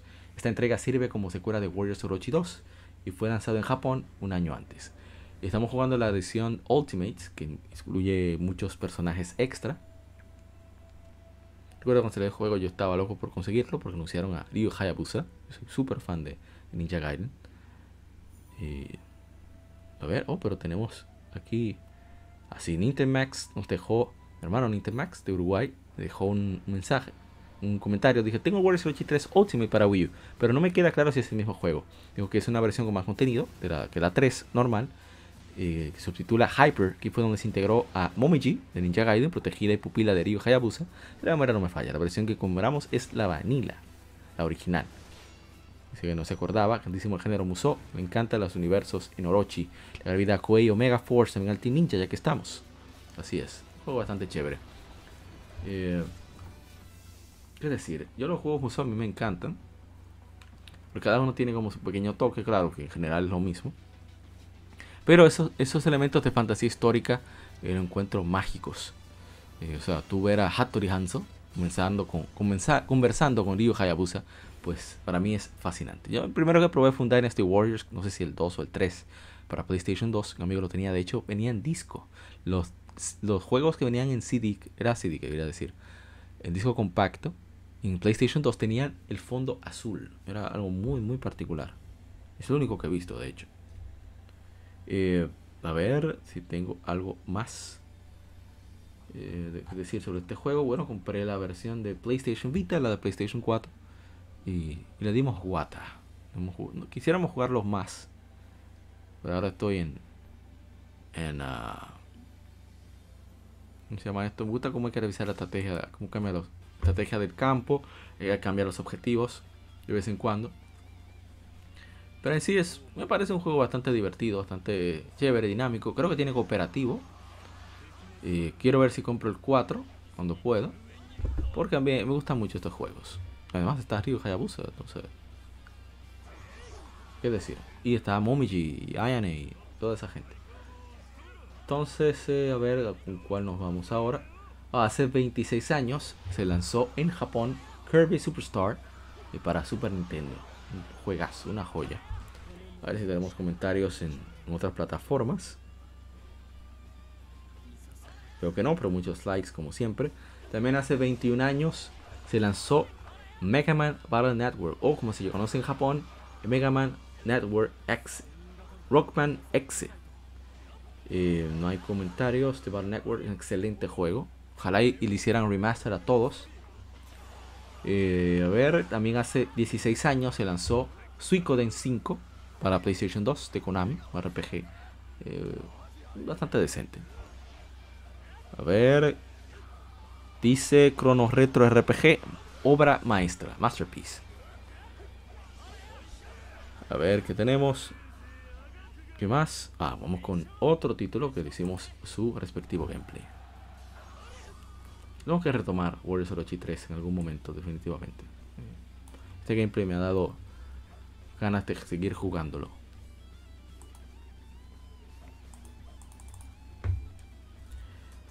Pero, vamos a ver, vamos a ver.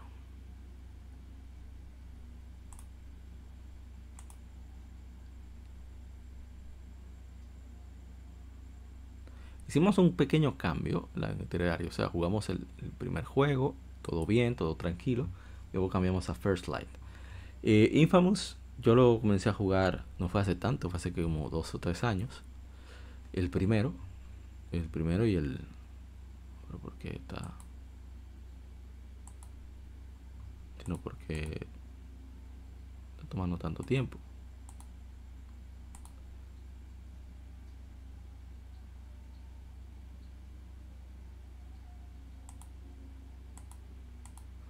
Por eso tiene ambos logos, si quien ve el video en YouTube.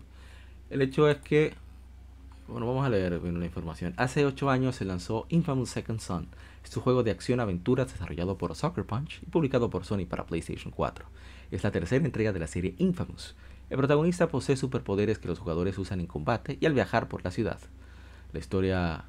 en el combate y al viajar por la ciudad. La historia sigue al protagonista Delsim Rowe, enfrentando al Departamento de Protección Unificada, DUP, en un Seattle ficticio, en el curso del juego, Telsin adquiere nuevos, poderes y se convierte en benigno o maligno, dependiendo de las elecciones del jugador que influye en su moralidad. Es lo que te decía ahorita, que es algo característico de la saga, ¿eh? no es quejándome por quejarme simplemente, sino que es bastante chévere tú simplemente darle su tablazo al que esté en el medio sin esa consecuencia moral que también cambia la visualización del personaje, cómo se ve. Entonces, eh, el juego se ve muy bien. Ese juego es de 2014. Se ve excelente. Eh, pero, no sé. Eh, quizás al tener tantas habilidades diferentes, esa es la ventaja que tenía Cole, Cole McGrath, que era el protagonista de la primera y segunda entrega. Simplemente el hecho de, de que no hay. Era una sola habilidad. Pulías esa habilidad al máximo y se le permitía al desarrollador tratar de, de extender mejor pulir esa idea lo más posible. Pero aquí hablamos de eh, Delsin Rowe puede absorber las habilidades de otro conduit, como ellos le dicen. Y eso lo quizás dificulta un poco la, lo que se podía hacer en el juego. no estoy haciendo absolutamente nada, no entiendo por qué. Entonces, eh, tú vas queriendo, eh, Delsin puede tener hasta, creo que hasta cuatro habilidades, creo que son.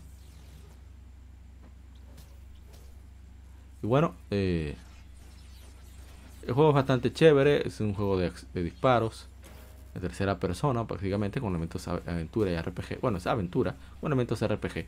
Y, la verdad es que yo no esperaba que me gustara tanto. Yo hice prácticamente todo en ese juego.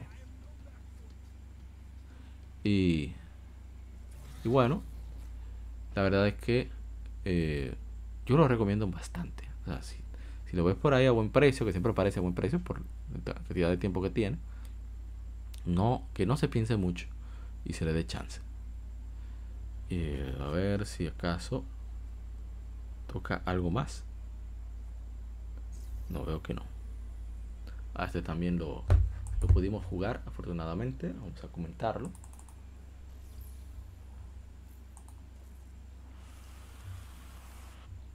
Mira, ahí cambiamos de habilidad. Se está usando los poderes de humo. Que a mí me gusta mucho el de humo. Entonces, este que sigue, nada más y nada menos que uno que a mí me, yo lo disfruté mucho desde su lanzamiento debido a que mi hermano eh, Waldo desde Estados Unidos siempre traía sus juegos cuando los conseguía en Japón. Bueno, ahí lo tenemos ya en pantalla, como se visualiza el juego. La verdad es que eh, mucha gente tenía ciertas expectativas, incluyéndome, que iba a ser un juego de Pokémon tradicional, con Pokémon salvaje y todo, pero por las limitaciones, pues recuerden que el GameCube son 1.5 GB y hay que poner, en esa época había que poner 393 Pokémon en 3D, con animaciones y muchísimos elementos, entonces estaban limitados, aparte de la presión del tiempo, porque estos juegos salieron el mismo año que salió Pokémon Fire the Leaf Green, Y ya tenían que ir preparando la secuela, que fue Pokémon X of Darkness. Salió demasiado bien considerando eso. Algo que me gustaría, es que me hubiera gustado, tanto para esta como para la secuela, es que la velocidad de movimiento del personaje fuera más rápida. A mí a veces me desespera un poco moverme en el juego, pero... Ah, pero yo estoy hablando del juego sin, sin hablar de, de las enfermerías del juego. Yo estoy loco. Hace 18 años fue lanzado Pokémon Colosseum. Es un RPG desarrollado por Genius Sonority, publicado por The Pokémon Company y distribuido por Nintendo como parte de la serie de Pokémon. Fue lanzado para Nintendo GameCube. A diferencia de los anteriores, el juego no contiene encuentros aleatorios con criaturas. En lugar de eso, el jugador puede robar a los Pokémon de otros entrenadores. El juego contiene varios modos para un jugador y multijugador. Yo, yo, nosotros hicimos muchísimas batallas con Pokémon Colosseum. La verdad que era un espectáculo tener batallas de 2 contra 2 en 3D. Eran mucho más rápidas, más dinámicas, más divertidas. Y cada Game Boy presentaba el, los datos del Pokémon, los ataques del Pokémon. Y eso le daba como, cierta chulería a las batallas. Sí, yo tenía los, teníamos los cuatro cables cada uno con su Game Boy. Éramos, enfermos con, con, Nintendo en esa época. Y fue muy divertido. Eh, la verdad es que con el tiempo yo decía, no, es que es un RPG como mediocre. Y no es mediocre, es un RPG bueno, un RPG decente. Lástima que fue tiempo después, viendo lo, lo, que ha ido haciendo Game Freak con el tiempo, que me he dado cuenta de, de realmente el empeño y esfuerzo que ponía Genius Sonority en estos juegos. Porque eh, trataron de poner animaciones variadas en cada uno de los Pokémon y hacer los efectos de los ataques, eh, hicieron un trabajo encomiable, en verdad. A ver si tenemos comentarios en Instagram que no revisado. Dice mi hermano Kevin, quiero conseguir este juego para obtener el ho La verdad es que sí, había que librar la batalla de, la, de 100 de Mount Battle.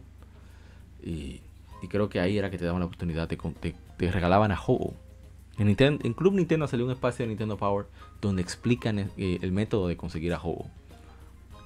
Pero muy buen juego, en verdad. También hace 17 años se lanzó God of War para PlayStation 2 por Sony Santa Monica Studios, publicado por Sony obviamente. Hace 13 años se lanzó Pokémon Platinum, eh, desarrollado por Game Freak eh, para Nintendo 10. Ahora tenemos de, de God of War comentarios o de Pokémon Platinum. Pero fue que lo de God of War se adelantó así. Entonces, los Pokémon Platinum. Eh, dice mi hermano. Eh, dice soy Conrado. En Instagram. 13 años ya, el tiempo es nada. Dice Kevin Paneles que lamentablemente el mejor juego de Sino, porque los remakes, dice Brilliant Diamond y, Shining Pearl, no le hicieron justicia. Veo que de God of War lamentablemente no tenemos comentarios. Así que continúo. Hace 10 años se lanzó Kitty Icarus Uprising para Nintendo 3DS. El único juego de Sora libre. Dice mi hermano Luis Manuel Franjul de Hyrule Fantasy. Solo falta esperar 10 años más para una secuela. Lamentablemente. Muy lamentable. Bien, vamos entonces con el siguiente título.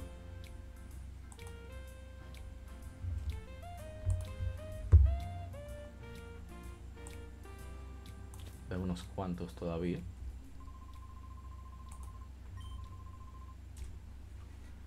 Pero creo que es un juegazo. Fue muy criticado para su lanzamiento.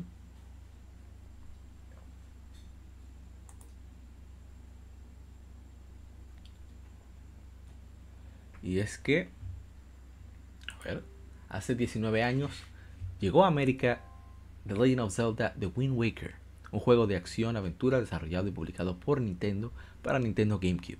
Es la décima entrega de la saga The Legend of Zelda. El título original el, el, el, originó el, variante Toon Link y recibió dos secuelas directas para Nintendo 10. The Legend of Zelda Phantom Hourglass y The Legend of Zelda Spirit Tracks, un remaster en alta definición, fue lanzado en Wii U también.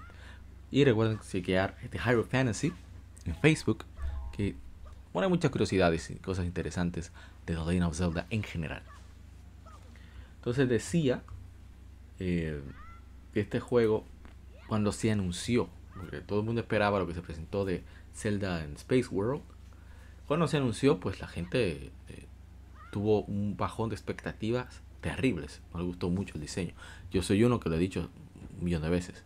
A mí no me gusta cómo se ve Toon Link. O sea, yo entiendo la funcionalidad, que realmente el personaje no está mal. ¿eh? Tiene su chulería. Pero yo de verdad que prefiero un millón de veces, ya sea el de, el de, el de, el de, hasta, el de Skyward Sword, el de Ocarina of Time, Majora's Mask, etcétera, etcétera, que Toon Link. Por cómo se sobre todo los demás personajes también. No obstante, admito que tiene, eh, tiene su chulería el personaje. Y yo por primera vez lo vi porque un amigo, era mayor que yo, ahí fue que yo aprendí muchísimo de videojuegos porque él tenía la oportunidad de conseguir los juegos de lanzamiento, los conseguía. Y él consiguió el, juego desde Estados Unidos, por lo tanto vino con el, el disco de preventa que traía Ocarina of Time y Ocarina of Time Master Quest para Nintendo GameCube, que nadie esperaba conseguirlo por acá. Entonces cuando yo vi este juego en movimiento dije, wow, pero qué bien se ve.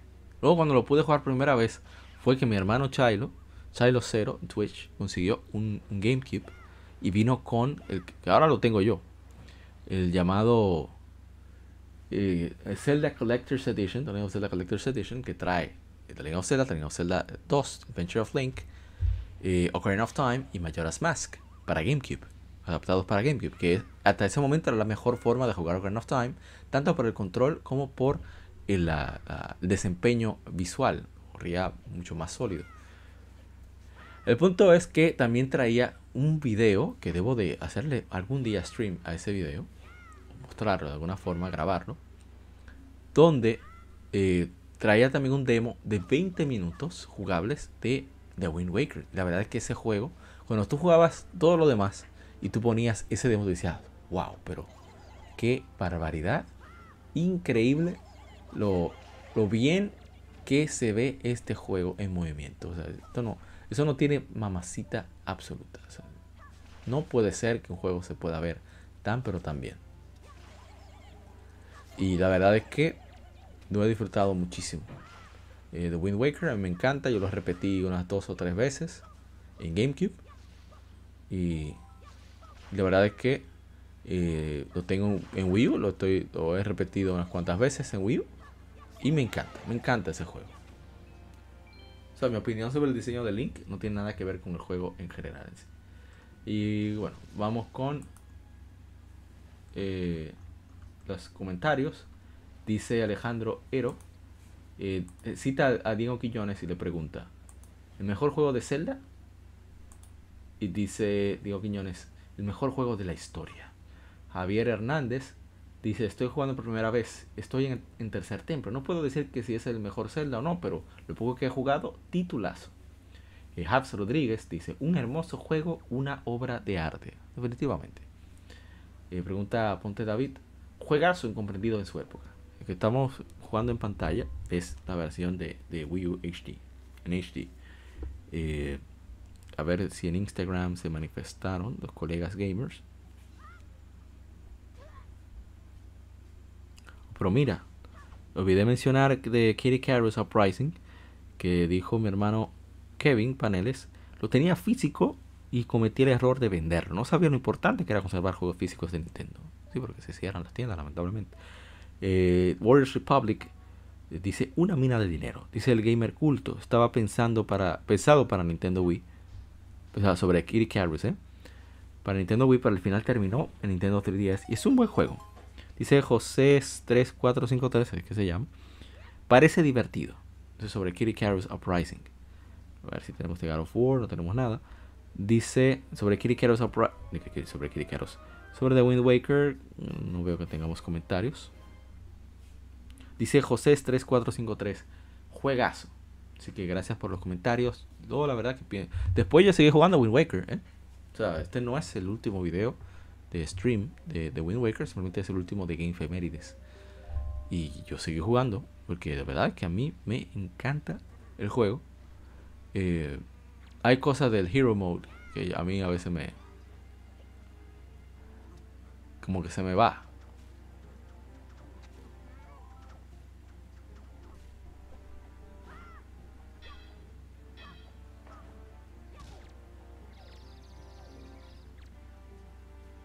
Vamos a robarle ahí. En fin, eh, vamos entonces a pasar. A ver si tenemos otro juego por acá. Ah, hace 17 años se lanzó en América el PSP. 24 de marzo.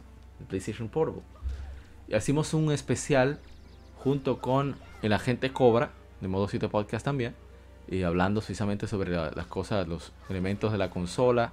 Lo bien que se juega. Los, los grandes títulos que tuvo. Y, qué decir, eh? yo la verdad es que lo he gozado bastante. Ups, qué tablazo me dieron.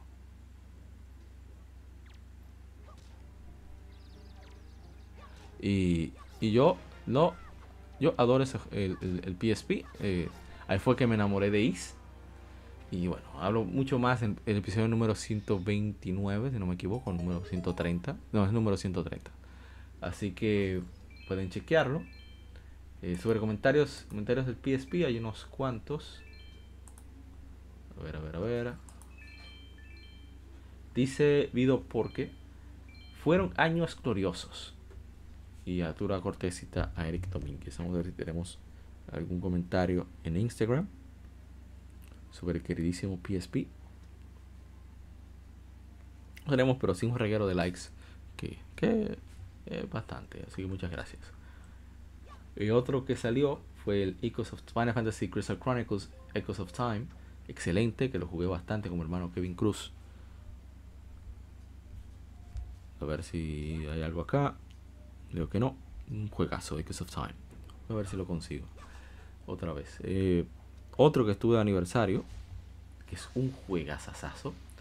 El Luigi's Mansion Dark Moon. Salió hace 9 años para Nintendo 3DS una obra maestra de, la consola, para mi opinión. Eh, dice Kevin Paneles sobre Luis Mansion Dark Moon que este juego me tomó por sorpresa. Alguien me lo vendió barato y pensé que era por malo, pero al parecer solo son gustos. Este fue un excelente trabajo de Next Level. No pude, no pude haberlo dicho mejor. Es increíble Luis Mansion Dark Moon. Entonces aquí otro que estuve de aniversario es Bloodborne, que salió hace 7 años eh, bueno, todo el mundo. Eh, comentarios sobre Bloodborne en Instagram dice Michael, Michael Michel Tacho Herrero, tengo cogiendo polvo en mi disco duro. dice 76 Clockwork, que hace también videos, stream y más. Juegazo, esperamos que PlayStation lo remasteriza a 60 cuadros por segundo para PlayStation 5, porque este juego es una joya del catálogo de PlayStation 4. Dijimos que ojalá. Dice Heavy Darkness. Bloodborne a 60 cuadros por segundo en 8K. Imagínate ver a los bosses. Entonces, también el, hermano Kevin Cruz, diga Kevin Cruz, eh, Dark Justice, que da Justice, estoy loco. Ex Kunta también se manifiesta mostrando el fuego que está en on fire con, sobre este juego. Vamos a ver si tenemos comentarios de Facebook sobre Bloodborne. A ver, no tenemos The Luigi's Mansion, The Bloodborne no tenemos. Y bueno, hace 14 años se lanzó Ninja Gaiden Dragon Sword para Nintendo 10 por Team Ninja y Koei Tecmo. A ver, tenemos unos comentarios. Dice. Dice eh, también Lázaro Salazar Vázquez, mi favorito de 10 y nos muestra su edición europea de bastante bien. Dice Ponte David, aunque no sé si los remakes tienen la misma trama. Dijimos, es diferente, no obstante son juegos súper recomendables. Otra vez dice, yo no me jugué la trilogía clásica. No, tiene nada que ver, así que no te preocupes por eso. Entonces, eh, a ver. Ahí estoy revisando objetos, por eso se yo eh, también. Eh, dice que mi hermano Kevin, Kevin Paneles, ese juego lo terminé en dos días por bueno. Voy a probar de nuevo una dificultad más alta. Muy recomendable este juegazo. A ver, eso sí que te, si no tienes protector de pantalla ni, ni lo toques. Porque te la, te, deja hecha nada la pantalla. A ver entonces, ¿qué sigue? Ah, pero este sí tiene, tenemos gameplay de, este juego. Eh, juego que salió el mismo día que Ninja Gaiden 10, por cierto. Eh, me parece alucinante que hayan salido el mismo día, tanto Ninja Gaiden 10 como este que voy a poner ahora se quiere copiar. Ah, bueno, aquí estamos. Y vamos.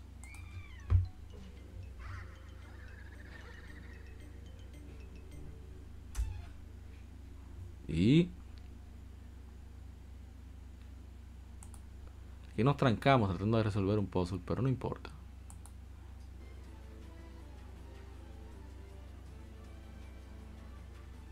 Aquí donde inicia. Eh, hace 14 años llegó a América Final Fantasy Crisis Core, Crisis Core, perdón.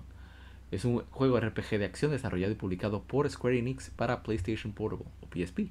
Es una precuela de Final Fantasy VII y es parte de la metaserie compilación de Final Fantasy VII que incluye otros productos relacionados al juego original. Nos dice Luis Pérez en Facebook, tremenda obra maestra. Es una buena forma, es un muy buen juego en verdad. Ese fue el primer juego original que compré de, PSP, físico. Todavía lo conservo, que también mi hermano Rick Susan me regaló uno. Y son diferentes, ¿eh? Yo compré uno Greatest Hits y no tiene en la... diría? En la carátula, la parte de que te da con, el case del disco, pues eh, tiene muchas ilustraciones que no tiene el Greatest Hits. No me había fijado en eso. Y es bastante eh, grueso el manual. Entonces, a ver, dice mi hermano Willy Excunta, remake cuánto? Llorando. Dice Johan Frías Crow, juegazo. Ya que el juego es muy diferente a lo que uno está acostumbrado. Hajime Tabata hizo un gameplay bastante particular, debido a que se trata más de elegir los comandos y moverte que, otra cosa. No obstante, el juego es bastante, muy, muy divertido, muy sencillo. Eh, aprovecha muy bien las capacidades, las bondades del PSP en cuanto a lo visual, el, auditivo. Y, aunque es un gameplay bastante sencillo, está muy, muy bien trabajado. Y el juego es muy disfrutable. Tiene una historia que, bueno, uno siente que Zack siempre ha sido el héroe de Final Fantasy VII. Debió ser el protagonista de Final Fantasy VII. Debieron de, verse a Cloud, pero bueno, eso soy yo. no, yo no tengo odio a Cloud tampoco. No me cae mal. Entonces, la gente cobra así. Eh, yo fui a la pulga, vi el juego, estaba a un precio que no estaba mal. Y dije, bueno, déjame yo conseguir. Yo quiero ese juego. Y al final ah, todavía lo tengo, ahí lo conservo, afortunadamente. Unos módicos muy buenos gráficos, gameplay sencillo. Estoy trancado con lo de unos números que hay que buscar, que varía por save file, lo que lo hace muy incómodo. Y en eso me he quedado.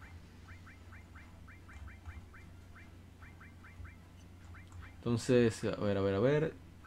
Si tenemos algo más. O sí, hace 11 años llegó Nintendo 3DS, Nintendo 3DS a América. Eh, fue el 27 de marzo.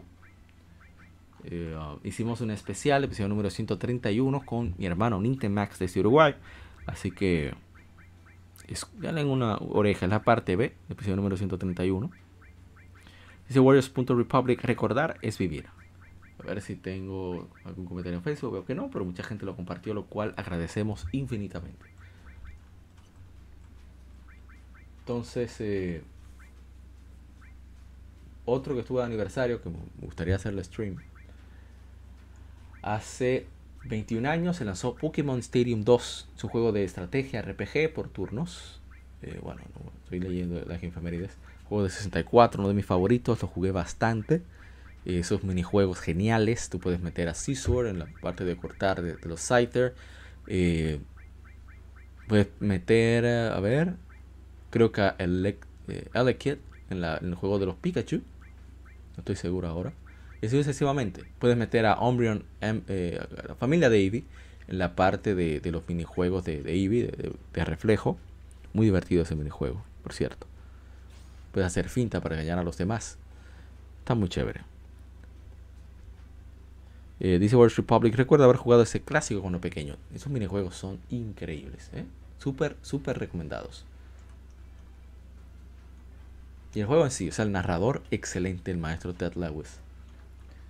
Y otro que tuve de aniversario hace 16 años, se lanzó Kingdom Hearts 2 para PlayStation 2. Ahora está en diversidad de sistemas. A ver, tenemos algún comentario. Dice Lexan Lexan Crestpad 64. ¿Cómo no olvidar el maravilloso doblaje que tuvo el juego en español? Y me parece en España lo doblaron, no tenía idea. Qué bien, excelente. Y vamos con uno que también tiene su, su gameplay que le hicimos. Viendo que quedan unos, unos cuantos todavía.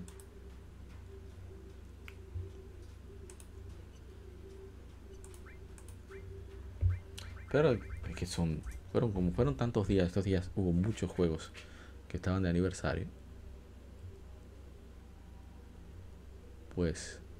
Como que se me fue la guagua.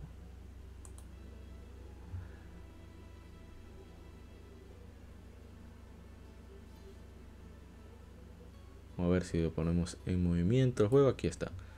Eh, los juegos de Trails, he hablado mucho sobre ellos, pero antes de eso vamos a leer eh, concretamente las efemérides.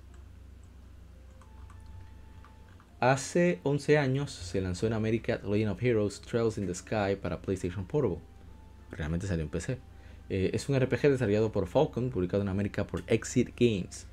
Es el primer capítulo de una trilogía que incluye, Trails in the Sky Second Capture y Trails in the Sky. The Third. La historia se lleva a cabo en el reino Liber, 10 años después de ser invadido por el imperio de Erebonia desde el norte.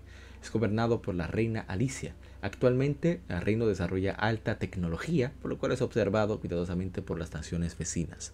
Porque en un momento de mucha tensión eh, con eso de guerra, entonces el trabajo de tecnología de airships, de naves aéreas del imperio, del imperio, no, del reino de Oliver, pues lo puso en la mira con, ciertos eh, ciertos políticos de las diferentes naciones que rodean. Entonces en un continente llamado Zemuria, eh, donde Oliver está al sur, en el norte está Erebonia, al este de Erebonia está el, eh, que es un país, ¿cómo se dice?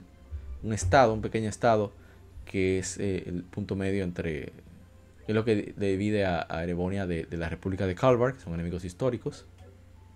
Y bueno, es un RPG por turnos tradicional, aunque toma en cuenta muchos elementos como la distancia, el alcance de las armas, de, los ataques de los mismos personajes.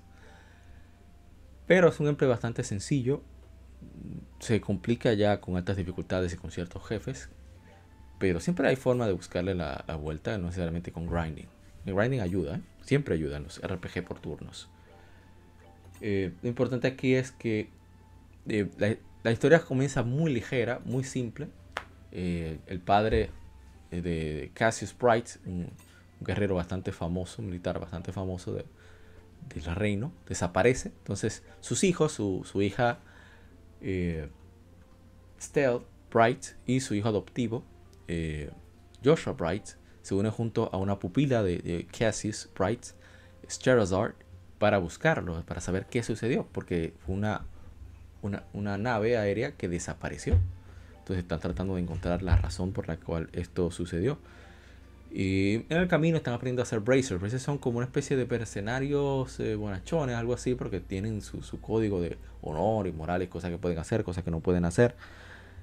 Y, y bueno, eh, se van encontrando cosas, van aprendiendo, vas aprendiendo sobre la cultura, porque cada país tiene su cultura específica, su, su, economía, eh, las opiniones de la gente con respecto a la política, ya sea eh, lo que está sucediendo en el continente, como lo que sucede de manera local. O sea, el juego tiene un, como le dicen, un lore y un trabajo de, como le dicen los, los anglosajones, world, world building, o sea, los pequeños detalles que te hacen creer el mundo en el que estás interactuando, que son incomparables actualmente, en mi opinión, con nadie.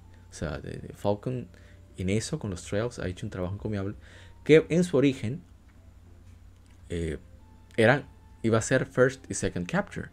Iban a ser un solo juego, pero por las presiones de que lanzaron un juego, este fue, vamos a decir así, uno de los primeros juegos originales que lanzaron, este nuevo, el nuevo Falcon. Hablamos sobre eso en el especial de 40 años de Falcon que hicimos junto con los amigos de Modo 7 Podcast. Así que puedes revisarlo en este mismo en esta misma plataforma, si nos buscas, eh, buscas especial de Falcon o 40 años de Falcon, vas a poder encontrarlo. Entonces, eh, deja ver. Dice mi hermano Jiménez Sarmiento Jr. Qué juegazo. El, segundo es mejor aún. Tengo que terminar el tercero, pero en marzo de 2020 me envicié tanto con el primero que le metí como 35 horas en una semana. Bárbaro. Le dio durísimo. Eh, creo que no tenemos más comentarios. Sí, el juego si uno, bueno, yo tengo problemas con este, pero eso es problema mío. No es que sea mal personaje, que no, no, soporto esa personalidad. Pero eh, eh, son muy ricos los personajes. Sobre todo Joshua Sherazard. Eh, olvidé el nombre que tiene Oliver después, pero es un loco fiestero, borrachón, que hace de todo, pero resuelve cuando hay que resolver. Tita también tiene su encanto. Ren con su historia triste. En fin, es un reguero de personajes muy bien desarrollados. Que, creo que, todo amante de buenas historias o, de buenos RPG en general, de buenos juegos en general, debería de, de chequear cuando pueda. Estoy ahí dando vueltas a buscar parte de la batalla. Para que vayan viendo más o menos de qué va. Entonces, que lo he explicado antes. Eh, en otros podcasts anteriores. Hace 11 años se lanzó The Third Birthday para PSP. Dice Retro Games RD. Es un juegazo. Y a ver, veo comentarios en Facebook. Volviendo con trails, como pueden ver, sobre la distancia que tomar en cuenta, donde puede alcanzar un movimiento específico, a veces un ataque especial puede alcanzar más. Eh, todo depende. El monstruo también eh, tiene lo mismo, su, rango de movimiento y de ataque. Eh, mucha gente se asusta porque creen que como es un RPG estrategia, no, es muy diferente. O sea, es la diferencia es que tiene que alcanzar el punto a atacar y, punto, y ya. Eso es todo. Pero es un RPG como persona, como, como Pokémon o Dragon Quest. No tiene nada de muy muy complejo. Hace 26 años se lanzó en América Resident Evil para PlayStation, dice Retro Games RD, clásico de los clásicos. Vamos a ver aquí, tenemos comentarios. Eh, no, no tenemos.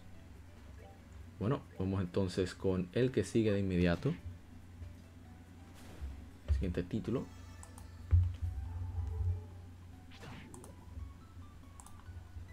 Ver.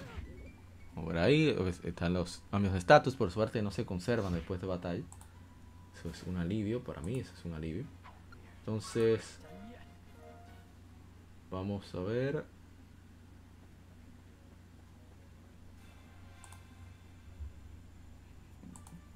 Vamos a poner el siguiente título. Vamos a hablar mucho de él porque ya le hemos hecho hasta un podcast comentado. Un podcast comentado, no, perdón un stream comentado con mi hermano Chilo. Oh, ¿qué pasó? ¿Por qué no lo está cargando? Ahora sí. Eh, Tokiden, que es un... Bueno, vamos a leer la efemérides y después comentamos más.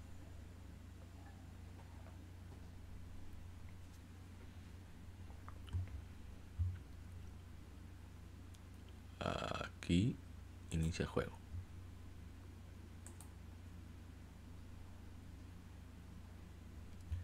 Entonces, eh, Tokiden Kiwami se hace 7 años en América. Es una versión mejorada de Tokiden The Age of Demons para PlayStation Vita. El juego contiene el doble de contenido del original, el doble de demonios, dos nuevos personajes, historia extendida, nuevo equipo. Las armas adicionales introducidas en el nuevo juego incluyen armas de fuego, Naginata y Kanabo. Eh, aparte de nuevas habilidades para los personajes. Eh, tiene algo y es que todas las armas son tan diferentes que tú sientes que es otro juego. Bueno, yo sé que Monster Hunter lo tiene, pero la velocidad que tiene permite Tokiden, lo simple que es, le da cierto, encanto, aparte de todo el folclore japonés que tiene. Eh, a mí me, fascina muchísimo eh, todos esos juegos que de fantasía moderna, que incluyen tantos elementos culturales, sobre todo de, Japón. Eh, es simplemente fantástico. Charlie y yo, bueno, también mi hermano Miguel, jugamos por cientos de horas. Y a mí todavía, todavía, todavía, hoy poco a jugarlo y me atrapa por un buen rato. ¿eh? Eh, tiene excelentes cinemas de introducción. con un monstruo emblemático por cada entrega. Lo cual lo hace no se le da cierto toque. Eh, aquí en Tokiden lo que se, debe enfocar es en partir, en cortar ciertas partes del enemigo para que tengas desventajas, pero a la vez estas partes te permiten eh, crear nuevas armas, armadura, etc. Entonces lo, interesante de esto es que si el enemigo recupera su, la parte que rompiste, que no es permanente en Toki Denki One, resulta que eh, pues esa parte se, se, vuelve más poderosa y te hace más daño, tiene un efecto extra. Entonces eh, lo, lo, lo, que hay que hacer es cortarle la parte e ir corriendo a purificar para que entonces eh, pierda cierto efecto, o cierta, mejor dicho, efectividad, esa, bueno, la parte que le cortamos. A veces dejan de hacer cierto movimiento, cambian un poco su, su, su comportamiento cuando se le corta una parte, etcétera, etcétera. Todo depende del monstruo en sí, del Oni. Bien, vamos entonces a poner algo del combate de juego. Entonces, eh, uno va aprendiendo más o menos cómo son los movimientos, qué cosas hay que hacer. Eh, hay que purificar. Tiene mucho de, la espiritualidad y folclore del Japón medieval. Y, es muy chévere. Ese aspecto a mí me fascina. Entonces, eh, como dije, Chilo y yo hemos hecho un stream donde comentamos el juego, pero a profundidad. Eh, o sea, vamos jugando y comentando, y es muy divertido. Así que pueden chequearlo para mayor información. A ver si hay streams, digo, comentarios, lo cual dudo.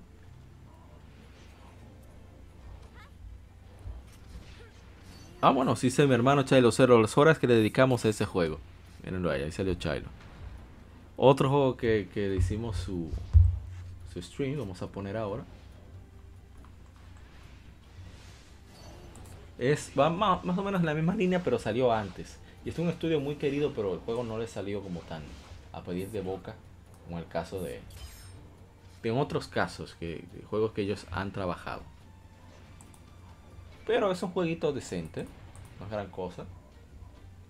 Me hubiera gustado conseguirlo físico, pero eh, muy tarde ya. Un juego que fue muy limitado su lanzamiento. No podían arriesgar más. Voy a poner directamente el juego para que se vea cómo es. Lo bueno de este bueno, el juego es interesante, tiene crossplay con PlayStation. Ah, pero yo no he leído las efemérides.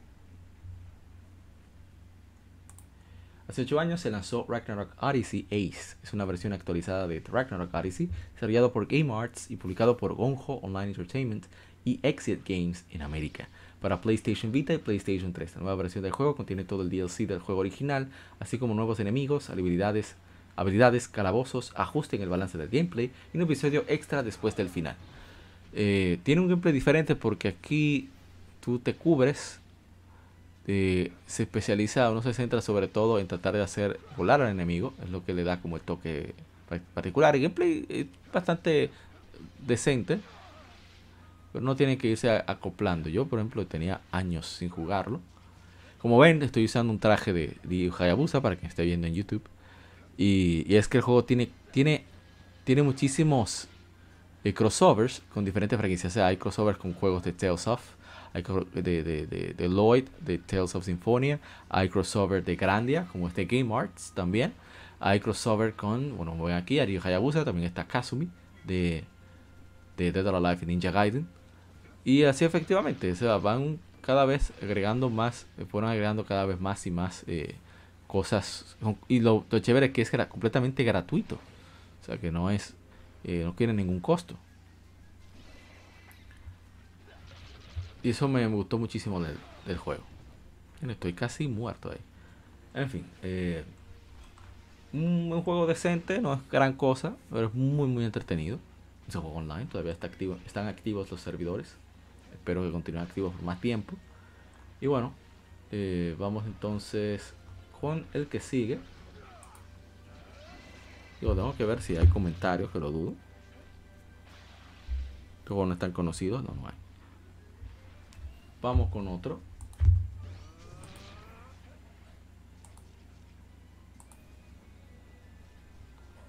Eh, no voy a hablar mucho, ya he comentado sobre este juego varias veces también.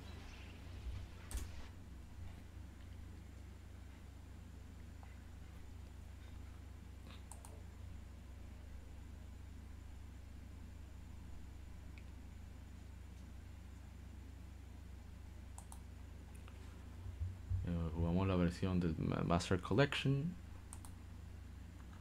Y hace nueve años pero exacto, poner el juego. Yo quiero, quiero que pongan el juego. Déjame poner el inicio inmediatamente.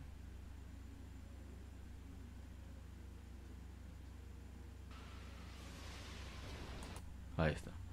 Hace nueve años se lanzó Ninja Gaiden 3 Razor's Edge. Es un juego de acción desarrollado por Team Ninja, originalmente lanzado para Wii U por Nintendo, luego lanzado por Koei Tecmo para PlayStation 3 y Xbox 360. Esas son las versiones que conmemoramos. Es un port mejorado de Ninja Gaiden 3 que incluye todo el contenido descargable del original, así como mejoras en gameplay. El juego es considerado el equivalente de los Ninja Gaiden Sigma, ya que supera al original. Hubo mucha controversia con Ninja Gaiden 3. Entonces, para compensar, ellos fueron desarrollando Ninja Gaiden 3 Razor's Edge para Wii U, un juego de lanzamiento prácticamente. Y luego llegó a PlayStation 3 y Xbox 360.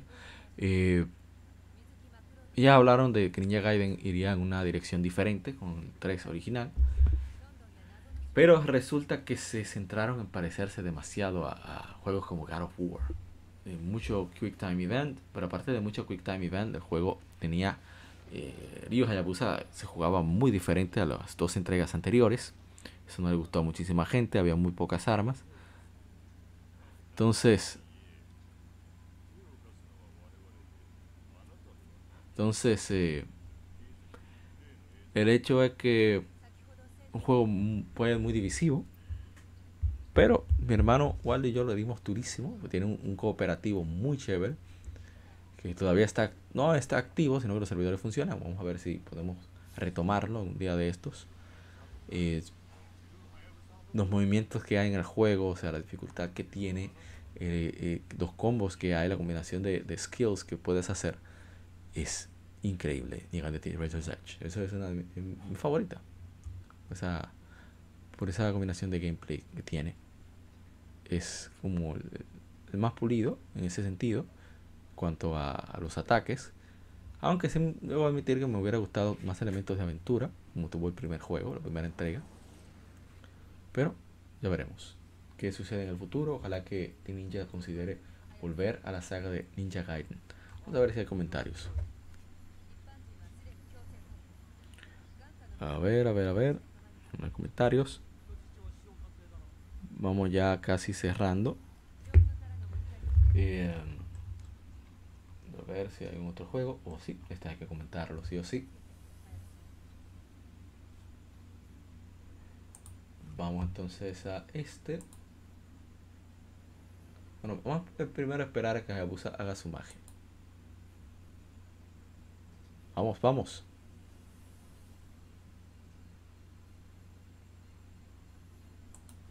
Ahí está. Miren, miren qué belleza. Quien está en YouTube va a apreciar esto. Falcon Dive. Bueno, Raptor se llama. Excelente. Entonces.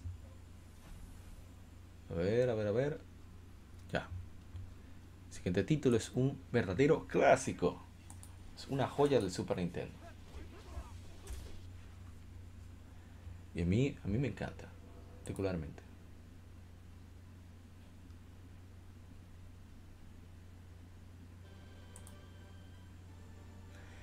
Al principio yo estaba un poco perdido en lo que debía hacer, eh, pero fuimos tomando cada vez mejor forma en, qué, eran los pasos a seguir.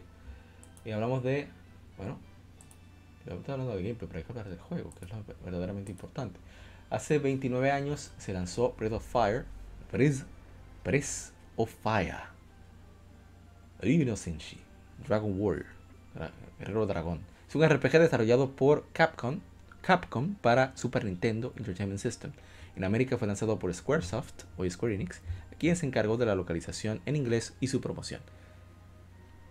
Eh, este juego es realmente muy básico, un juego por turnos, RPG por turnos, exploras, tienes que conversar, eh, averiguar eh, qué debes hacer por tu cuenta, no hay nada que te indique ningún tipo de objetivo, excepto lo que te dicen los, los tips que te dan los, los aldeanos o, los personajes, hacia dónde ir y demás. Em, el juego está muy bien hecho. O sea, me sorprende mucho. Sobre todo el hecho de... Un momento, hay como un pequeño retraso con el audio. adelantarlo. Entonces, pero mira qué extraño.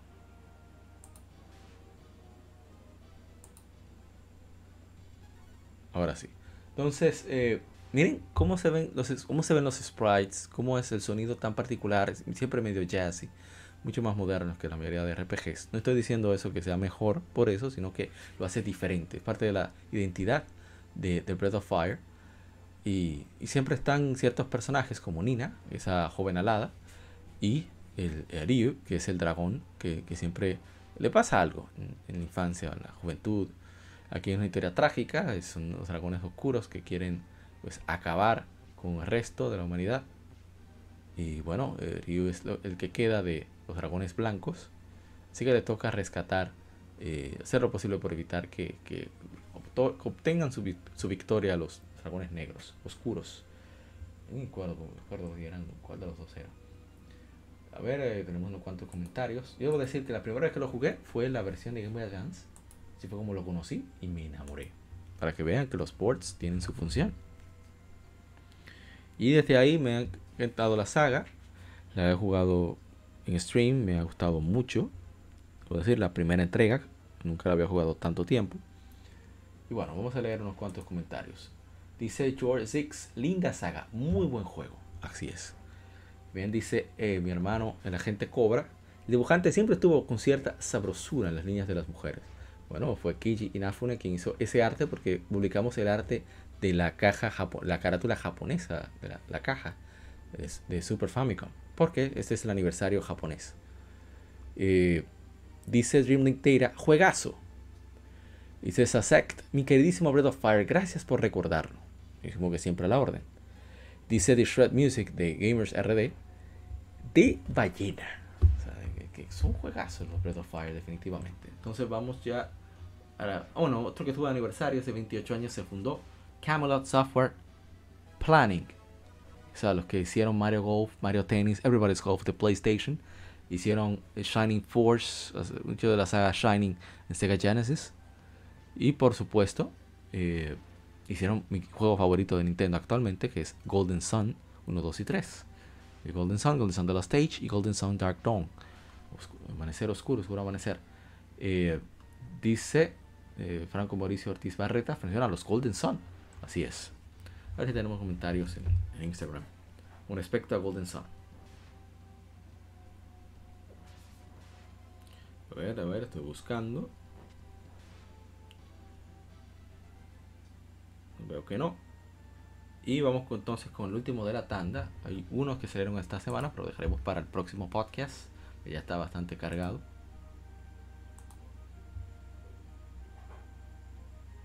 Entonces, vamos con uh, el que sigue que fue un problemazo el poder hacer el stream no estaba configurado como yo quería y era mucha hubo que hacer varias cosas para que pudiera eh, estar como debe. Pero bueno lo importante es que se pudo hacer.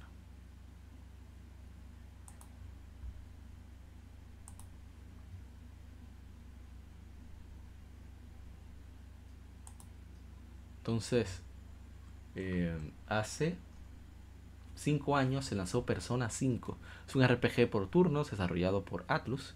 Es la bueno, P Studio de Atlus. Es la sexta entrega de la serie Persona, que es parte de la franquicia Megami Tensei.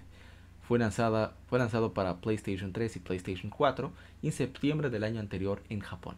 Digo, en septiembre del año anterior en Japón.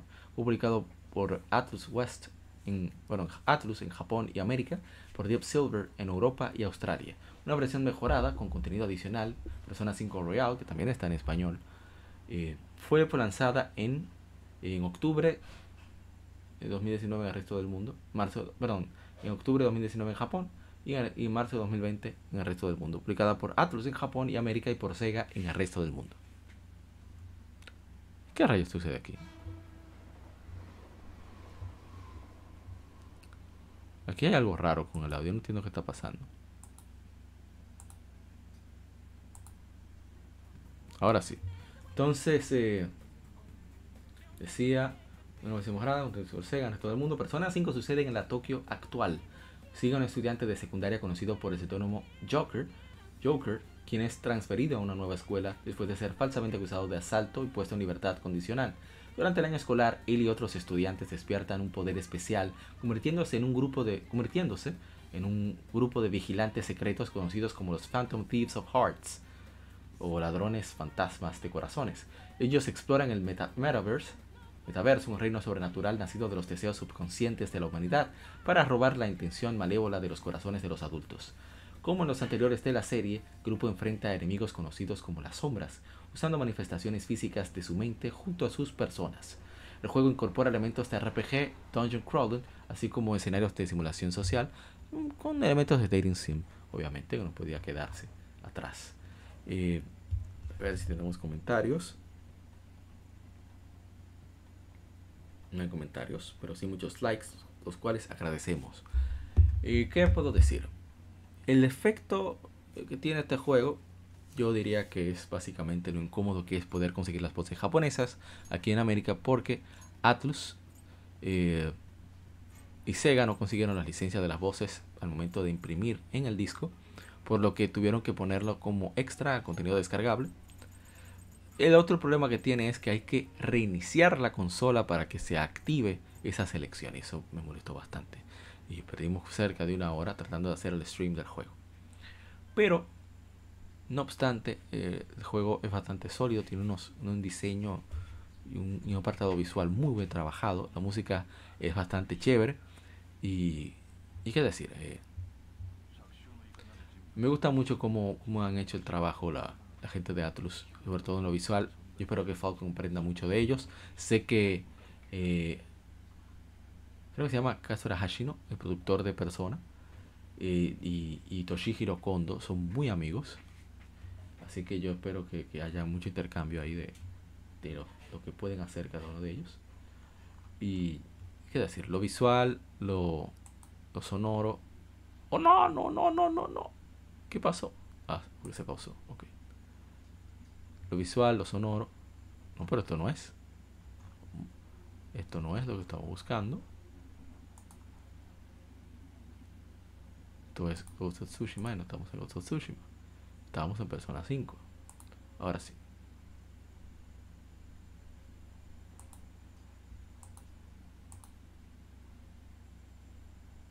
Se le da gana de ponerse. En fin, cómo son los personajes, cómo está escrita la historia, eh, te atrapa, te atrapa. O sea, yo lo encuentro que es mucho más ligera.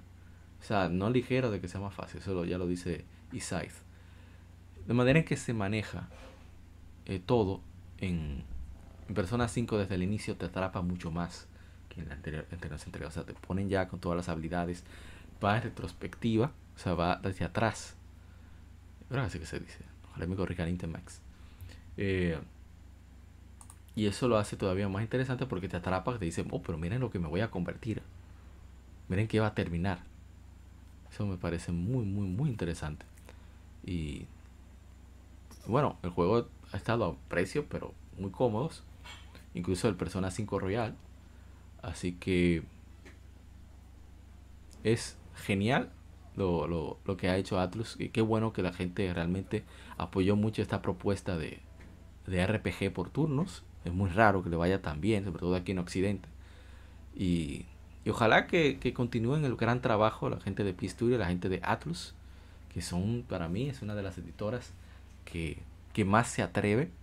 Muy pocas editoras tienen el valor que tiene Atlus de, de publicar y producir títulos para un nicho. Títulos muy particulares, títulos muy artesanales y muy artísticos también. Eh, pero de buena manera, con un gameplay sólido.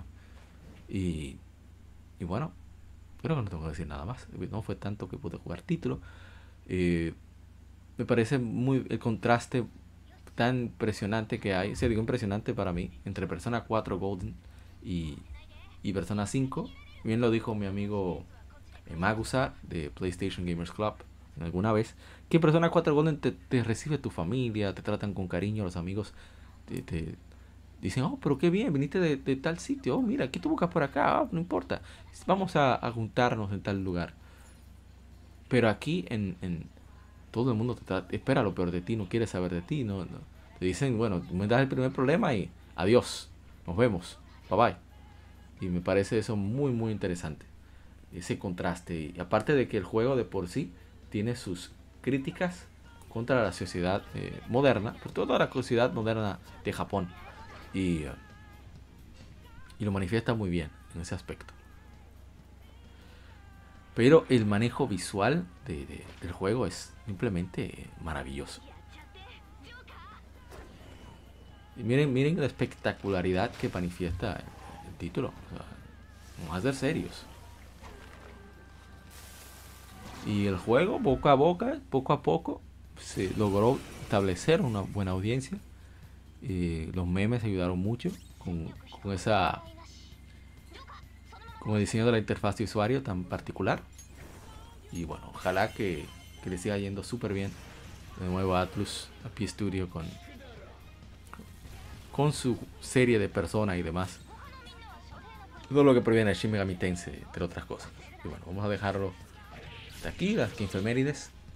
Eh, espero que, que le haya gustado este lado A de eh, episodio número 132 de Legion Gamer Podcast. En lado B, eh, vamos a juntarnos con el agente Cobra y vamos a tener un visitante especial. Eh, era sorpresa, pero bueno, se de ahí.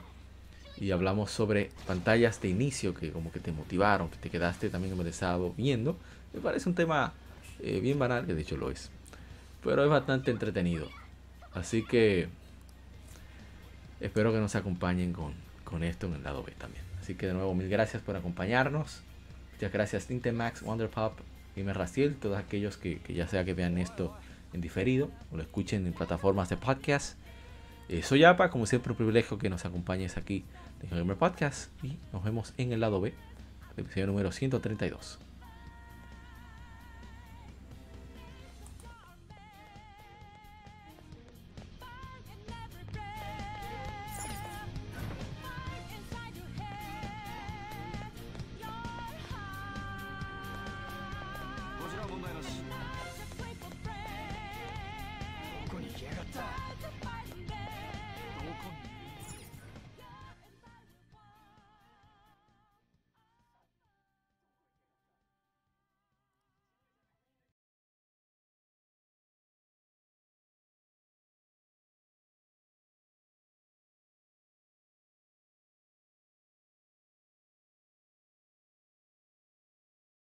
Acabas de escuchar el lado A. Continúa este episodio en el lado B